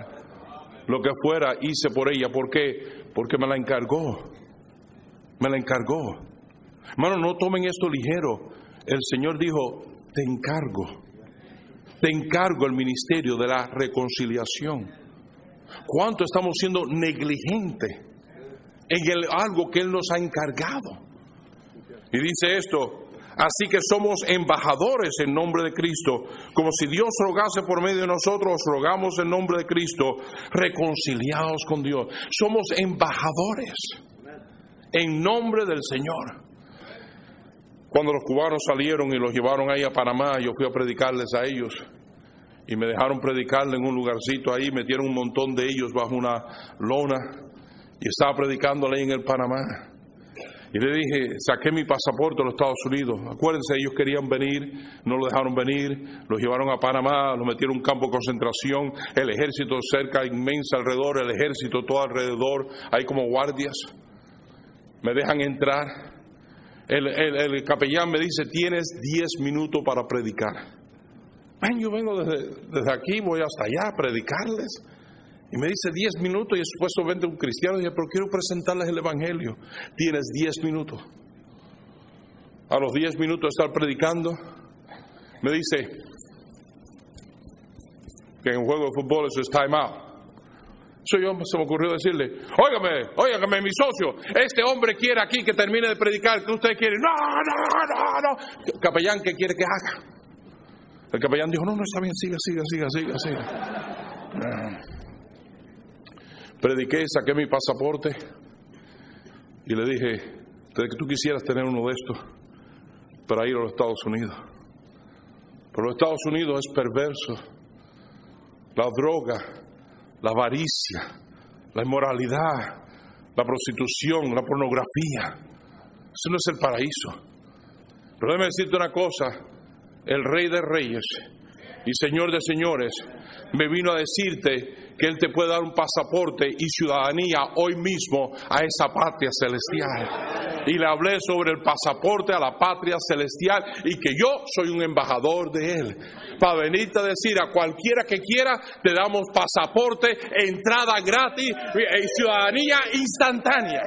No tienes que aplicar, no tienes que ir de residente, no tienes que entrar mojado, no tienes que hacer nada. Te damos ciudadanía inmediatamente. 167 pasaron al frente a recibir a Cristo como su Salvador. Somos embajadores en nombre de Cristo. ¿Qué clase de embajador eres? Vimos la obediencia del hombre. Marcos capítulo 5.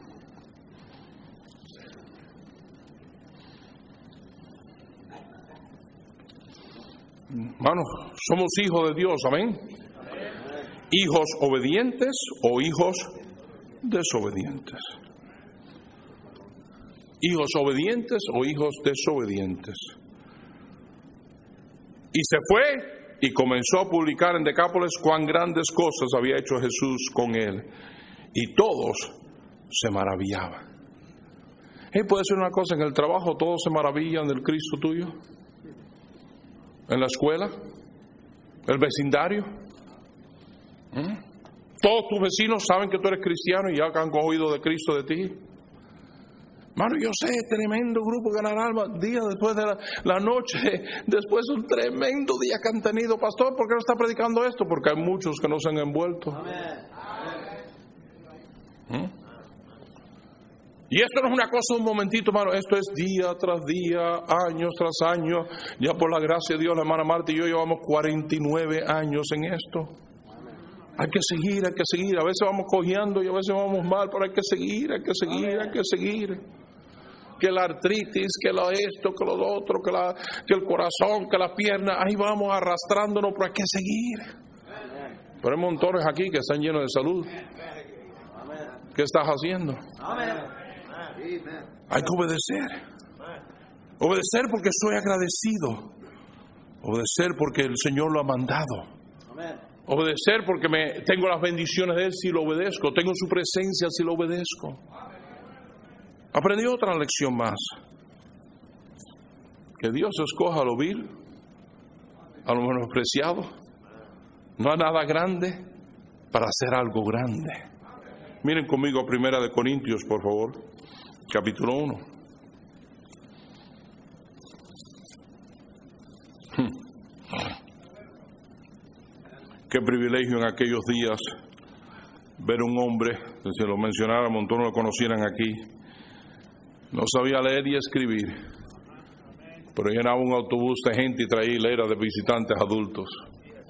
No sabía leer y escribir entró en el club de pescadores y yo le dije, pero hay que, mire fulano, hay que coger exámenes aquí, hay que hacer exámenes. Y dijo, yo, yo lo hago, pastor, yo lo hago. Pues, tú no puedes ni leer, escribir, yo no se preocupe, yo lo hago. En el club de pescadores le cogía las cosas y se las llevaba a su esposa y le decía, léeme este libro, léeme este libro. Los versículos decía, ayúdame a aprenderlo, ayúdame a aprenderlo. Aprendiéndose los versículos de memoria. Leyendo, ella que le leyera los libros. Venía el tiempo de examen, decía pastor, déme el examen afuera, afuera, verbalmente, además que démelo verbalmente. Yo le contesto. Y le hacía las preguntas y las contestaba. No era nadie grande. Me fui a Cuernavaca y estaba ahí en Cuernavaca y veo un hombre ahí que está en silla de rueda que se está arrastrando. Y está arrastrándose y va a ganar alma arrastrándose. Y va de puerta en puerta arrastrándose, se baja de la silla y no puede entrar con la silla y se arrastra hasta la puerta y toca en la puerta sin piernas y le hace una pregunta y la gente abre la puerta, ¿de dónde está? Dice, aquí abajo. Y hablando a la gente de Cristo pudiendo ir a California, de pronto veo a un hombre cieguito, puedo ir con él y él coge ahí, tiene su Biblia marcada y empieza a coger ahí y a explicar a la gente y dónde, aquí, allá y a ganarlos a Cristo sin poder ver la palabra de Dios. Y tú y yo tenemos piernas y tenemos ojos y tenemos habilidad y estamos haciendo nada para el Señor, hermano. Dios puede usar a cualquiera. No es la gran habilidad nuestra, no es la gran habilidad mía, es el gran poder de Dios que puede usar a cualquiera. Si puede usar un burro, me puede usar a mí.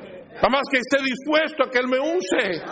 Creer que Él puede hacerlo. Creer que el cielo es real. Creer que el infierno es real. Creer que la salvación es real. Creer que Dios es poderoso y Él puede usar a un cualquiera inútil como yo porque soy útil en sus manos.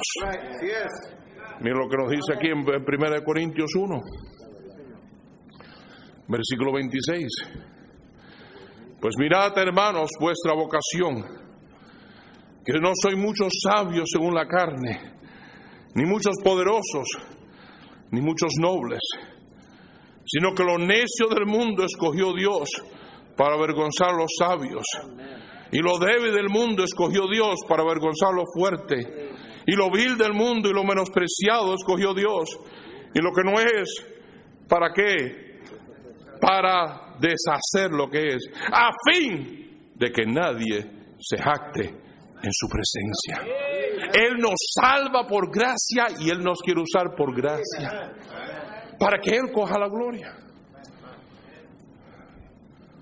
Muchos de ustedes, esto es repetición, pero cuando Dios me llamó a mí a servirle tiempo completo, dije, Señor, yo tengo pánico a hablar en público. 10, 15 personas y me da un ataque de nervios.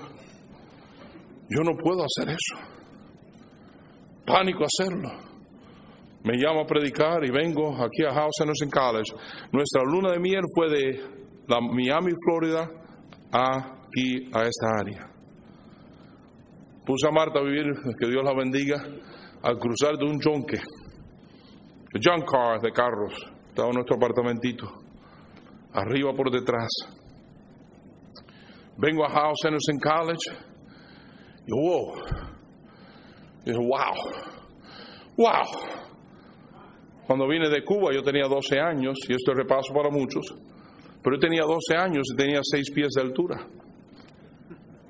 Cuando vine para acá, yo estaba en el sexto grado. Y me dijeron, tú eres muy alto para el sexto grado, tú eres muy alto para el séptimo grado, tú eres muy alto para el octavo grado. Y me pusieron en el noveno grado. Miren, si ese fuera el caso, algunos estuvieran en kindergarten aquí todavía.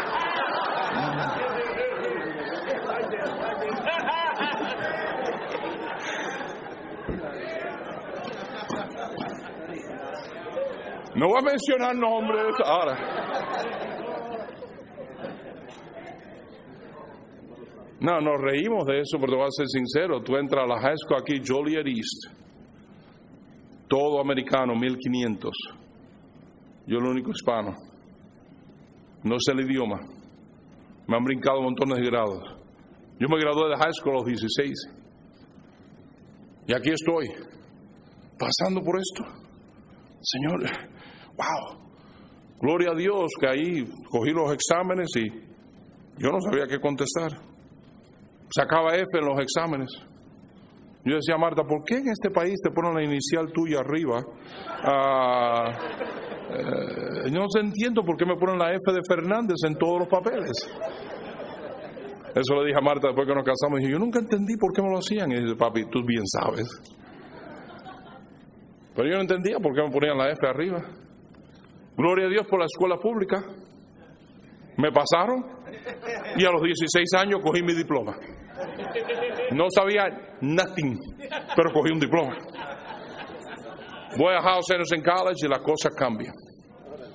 Ay, ay, ay. Ahí la hermana Costa, que la proofreader aquí en First Baptist, me pone y me dice, hermano Elmer, espero cuando sea pastor tenga una buena secretaria porque le va a hacer falta. Y marca roja por todas partes de mi papel. Señor, yo no puedo.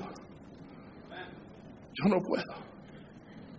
Hermano, yo no tenía un menor idea lo que Dios quería hacer.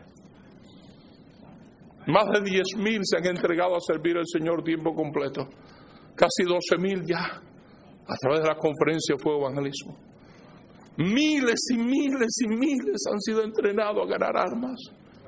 Cientos de iglesias transformadas.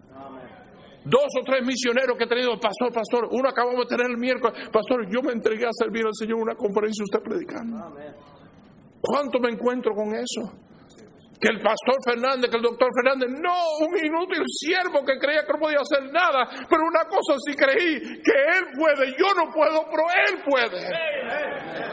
Por eso cuando dijeron, oh, hermano, el doctor Elmer Fernández, un gran varón de Dios, y hermano, con corrección, no hay grandes varones de Dios, hay un montón de varones común con un gran Dios.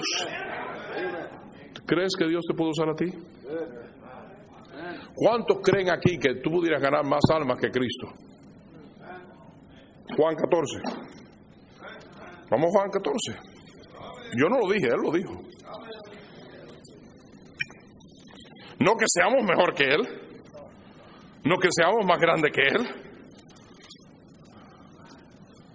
pero que en tu vida tú pudieras ver más personas venir a Cristo que él mismo tuvo en su ministerio. De cierto, versículo 12, este es aquí el versículo 6, lo conoce muy bien. Yo soy el camino, la verdad y la vida y nadie viene al Padre sino por mí. Oh, muéstranos al Padre y nos basta aquí tanto tiempo que llevo contigo y no me conoces. Y ahora en el versículo 12 dice, de cierto, de cierto os digo, el que en mí cree, las obras que yo hago, él hará. ¿Qué? Él hará también. ¿Y qué? Y aún mayores hará, porque yo voy al Padre tú pudieras ver más almas salvas que Cristo vio en su ministerio. No que sea mejor que Él, porque es Él quien lo hace. Pero Dios te quiere usar. Yo me di cuenta de eso. Y me di cuenta de una cosa, que la grandeza no estaba en mí, estaba en Él. ¿Sabe por qué mucha gente no son usadas por Dios? Por el mismo pecado que muchos van al infierno hay un solo pecado que condena a una persona al infierno. ¿Sabes cuál es? Incredulidad. Dios perdona a todos menos la incredulidad. El que no cree, lo siento. ¿Y sabe lo que le pasa a muchos cristianos? Son una bola de incrédulos.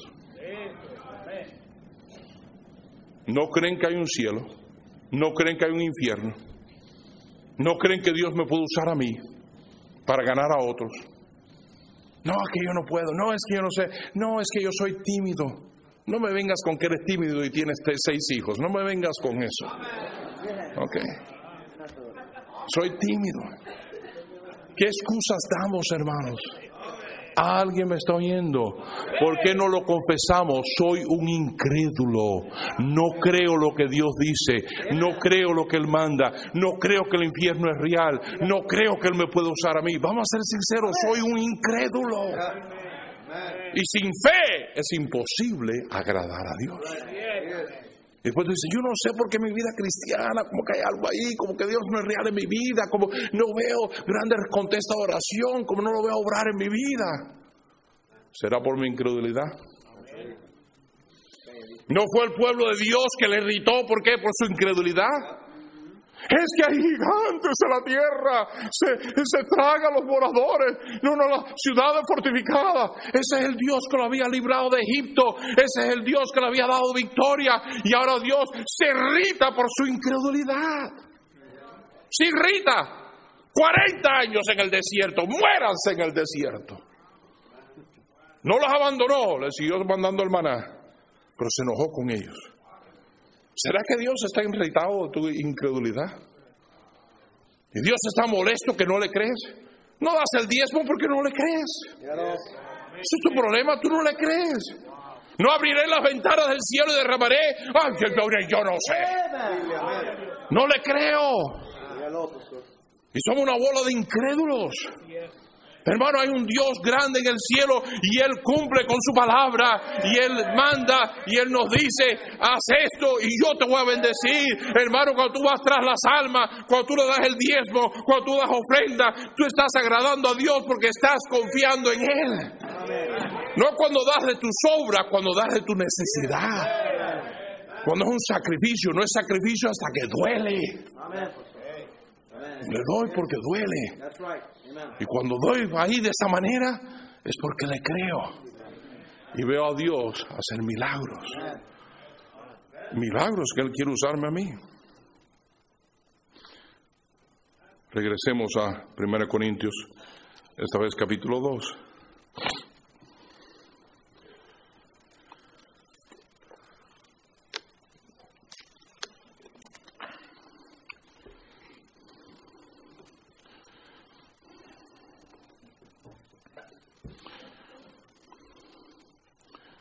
Reconociendo que Dios podía usar a cualquiera, aún a mí,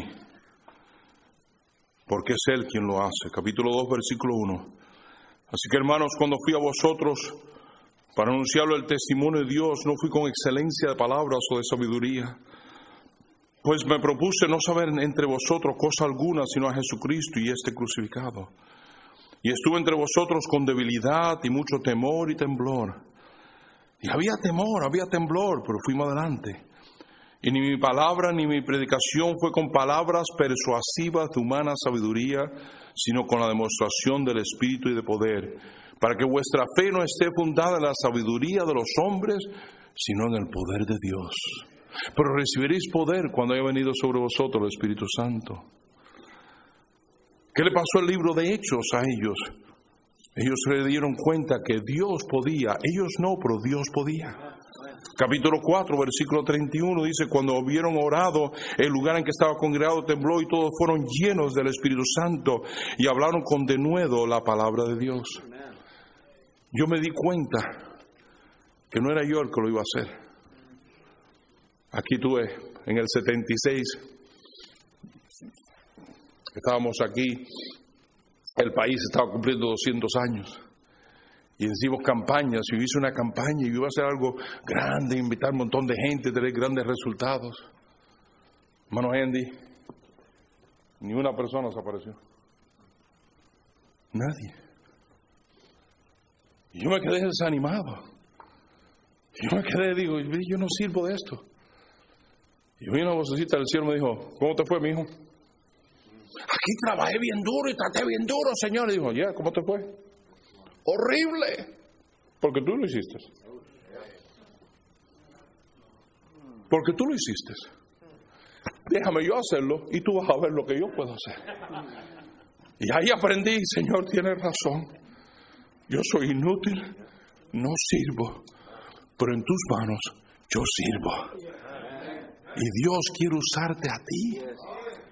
Pero el problema es que a veces dice, pastor, yo he tratado y he fracasado. Ahí lo dijiste, yo he tratado. Tú estás igualito con los incomprensos. Yo estoy tratando de ir al cielo, yo estoy tratando de tener buena conducta, yo estoy tratando de ser cierto. A ver si. Y tú estás tratando la vida cristiana por tus fuerzas. Mano, la fuerza con quien peleamos el diablo, tú no puedes contraer. Esta batalla no se puede en la carne. Tú no puedes hacer esta obra en la carne. La iglesia estuvo 40 días sin resultados ninguno. Hasta que ahí le dijo, quedaos en Jerusalén hasta que seáis investido con poder. Y ahora 40 días más tarde dice, bueno, recibiréis poder cuando haya venido sobre vosotros el Espíritu Santo. La llenura del Espíritu Santo no es nada grande. La llenura del Espíritu Santo es bien sencillo. Cuando yo me vacío de yo y dejo que Él tome control de mí. No os embriaguéis con vino en lo cual hay desolución, antes bien se llenos del Espíritu. Lo que Dios está diciendo, como el borracho el vino lo controla, déjame yo controlarte a ti. Déjame yo tomar control en tu vida. Déjame yo tomar el volante de tu vida. Déjame yo ser el piloto de tu vida. Dios no quiere ser copiloto a nadie, Él quiere ser el piloto del avión. Tú eres el copiloto, Él es el piloto. Dame el trono de tu vida. Quita tu yo del medio. Déjame yo sentarme ahí. Déjame yo controlar tu vida. Pero soy yo el que estoy sentado en el asiento. Yo quiero, yo hago, yo decido. Y lo dejamos a Él totalmente afuera. Esa no es la vida cristiana. La vida cristiana es cuando me entrego a Él y le digo, Señor, yo soy inútil, yo no puedo, pero todo lo puedo en Cristo que me fortalece. Cristo en mí, ya no vivo yo, más vive Cristo en mí. Ahí es cuando Dios puede empezar a hacer cosas contigo que tú mismo dices, wow, porque Él lo está haciendo. La iglesia fueron llenos del Espíritu. 40 días, nada. 50 días. Y de pronto, 3.000 salvos y bautizados en un día. 4.000 hombres. Gente siendo salva todos los días. ¿Qué pasó? Fueron llenos del Espíritu. ¿Ves? Yo no puedo llenar este frasco de leche si está lleno de agua. ¿Qué verdades más grandes aprenden en la iglesia? So, para yo llenarlo de leche, tengo que vaciar el agua. Y entonces puedo llenarlo de leche. Dios no nos puede llenar de su espíritu porque estamos llenos de yo, egoísmo, es para mí, que yo quiero. Y el yo es el que reina en mi vida. Y estoy tan lleno de yo que no hay lugar para que Él me llene. Tengo que sacrificar el yo. Y yo tuve que venir a ese punto y decir, Señor, crucifícame. Ya no vivo yo, vive tú en mí. No como yo quiera, como tú quieras. ¿Tú crees que yo quería irme de aquí? No. Marta y yo luchamos tres años con el Señor. Si ustedes se acuerdan, el Señor me enfermó bien mal. Yo creía que me iba a morir. Y el Señor me dijo, o hace lo que quiero, que tú dices que me he entregado, que, que, quite el yo, que yo controle. Te quiero usar por el mundo hispano. Para levantar conferencias por todas partes. Ay, Señor, pero yo amo esta iglesia. No. Entonces, ¿quién decide? ¿Tú o yo? Yes, sir. Y lo que Dios ha hecho es increíble. Por su gracia. Sí nos dolió, sí fue duro, pero estoy contento de haberlo obedecido porque los miles de miles de miles que han sido salvos, solo Dios sabe. Las iglesias que eran iglesitas pequeñas ahora son megas iglesias para la gloria del Señor. Él hizo eso, hermano. Lo que Dios quiere hacer en tu vida es mucho más grande, pero quita ese maldito yo del medio. Dile, Señor, crucifícame yo. Ese yo te está impidiendo de las bendiciones de Dios. Ese Dios está impidiendo que Dios te use. Ese Dios está pidiendo, impidiendo que Él se manifieste en tu vida. Quítalo. Quítalo. Crucifícalo. Para que no vivas tú, más viva Cristo en ti. Primera Corintios 4, por favor. No, perdón, Segunda Corintios 4.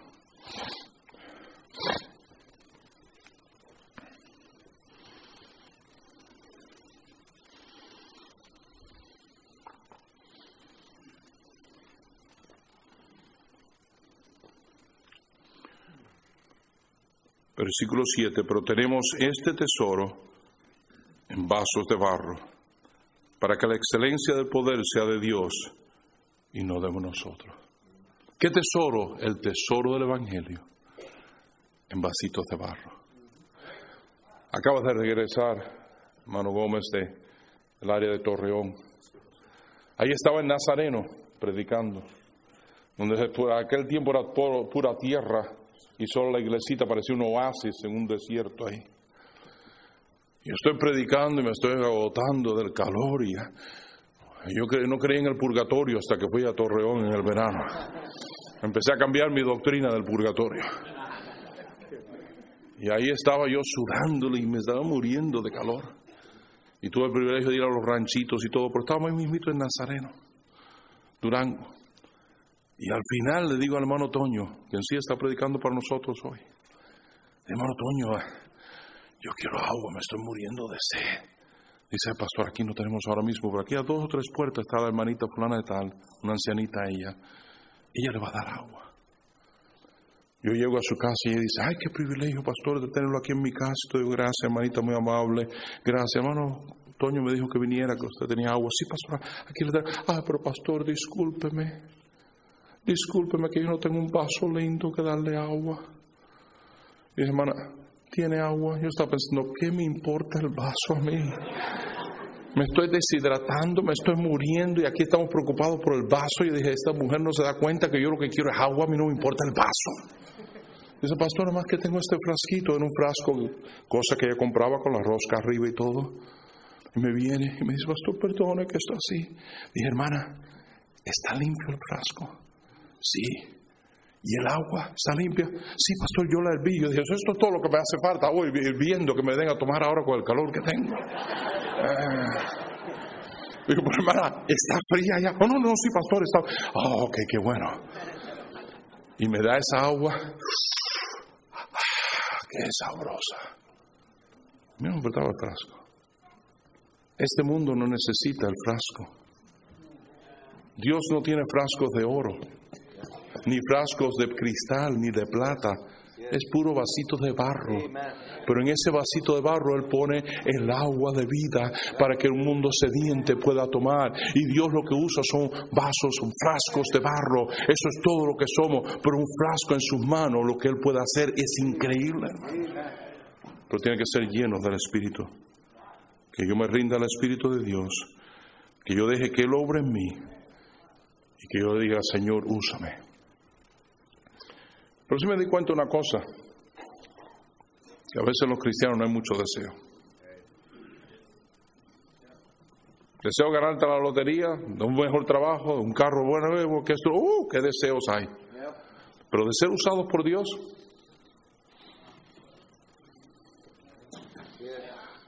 ¿Mm? tiene que haber un deseo grande.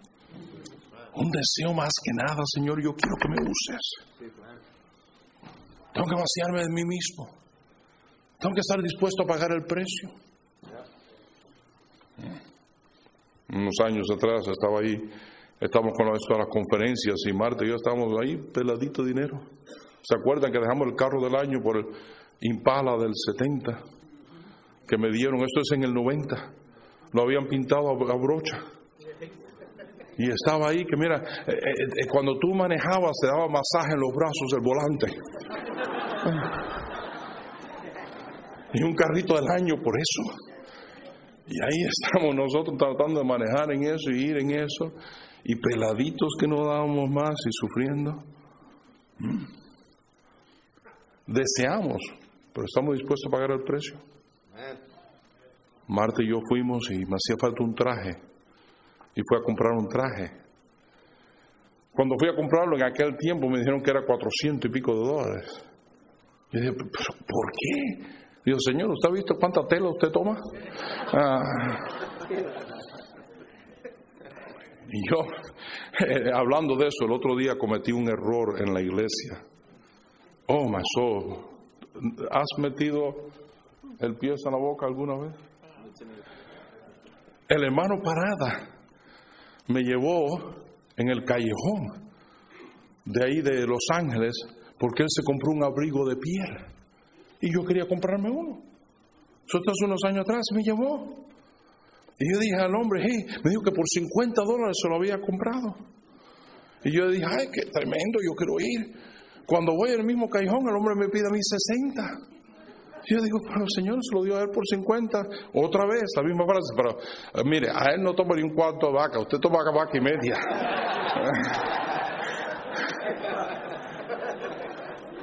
Esa chamarra le cuesta mucho.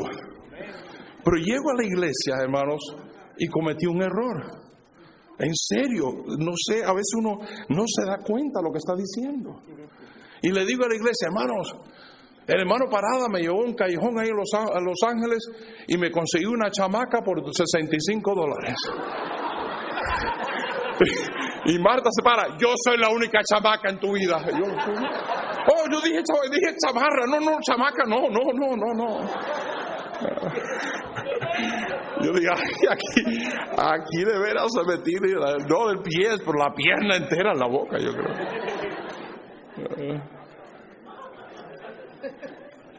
Pero hay un precio que pagar. El traje me dijeron 400 dólares yo dije, no, eso es mucho dinero. ¿Quería yo el traje?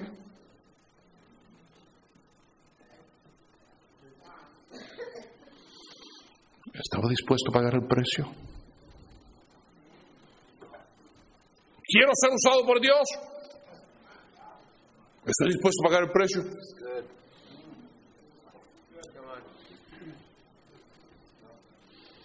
Por eso muchos van a tener vidas inútiles. Y vas a morir y vas a llegar al cielo. Y el Señor te va a decir, mira, esto es lo que yo quería haber hecho contigo. ¿Eso, Señor? Sí, eso. ¿Conmigo? Sí, contigo. ¿Tanto? Sí, tanto. Oh, pues, Señor, pero... Pero no estabas dispuesto a vaciarte a ti mismo. No estabas dispuesto a crucificar tu yo. No estabas dispuesto a creer que yo podía. No lo deseabas. No estabas dispuesto a pagar el precio. So aquí entra en el reino de los cielos, pero peladito. ¿Sabe cuál va a ser el gozo grande? Llegar al cielo y ver las miles y miles de almas por la gracia de Dios allá arriba. Y poderme encontrar con ellos y tener una reunión inmensa por la eternidad.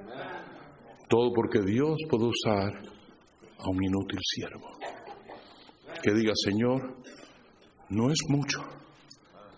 No soy un vaso de oro, ni de plata, ni de cristal. Soy una vasijita de barro. Pero úsame, Señor. Cueste lo que cueste. Quítame a mí del medio. ¿Estás dispuesto?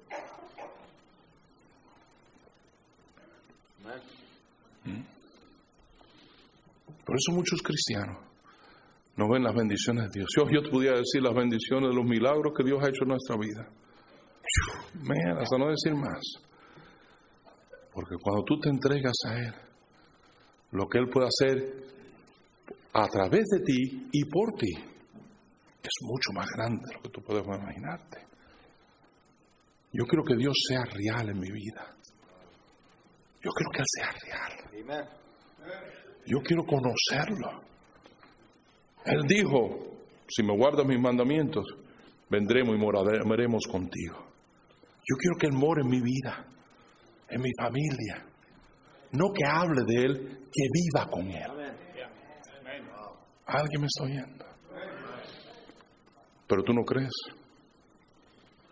¿Tú no crees que Dios pudiera usarte a ti de esa manera?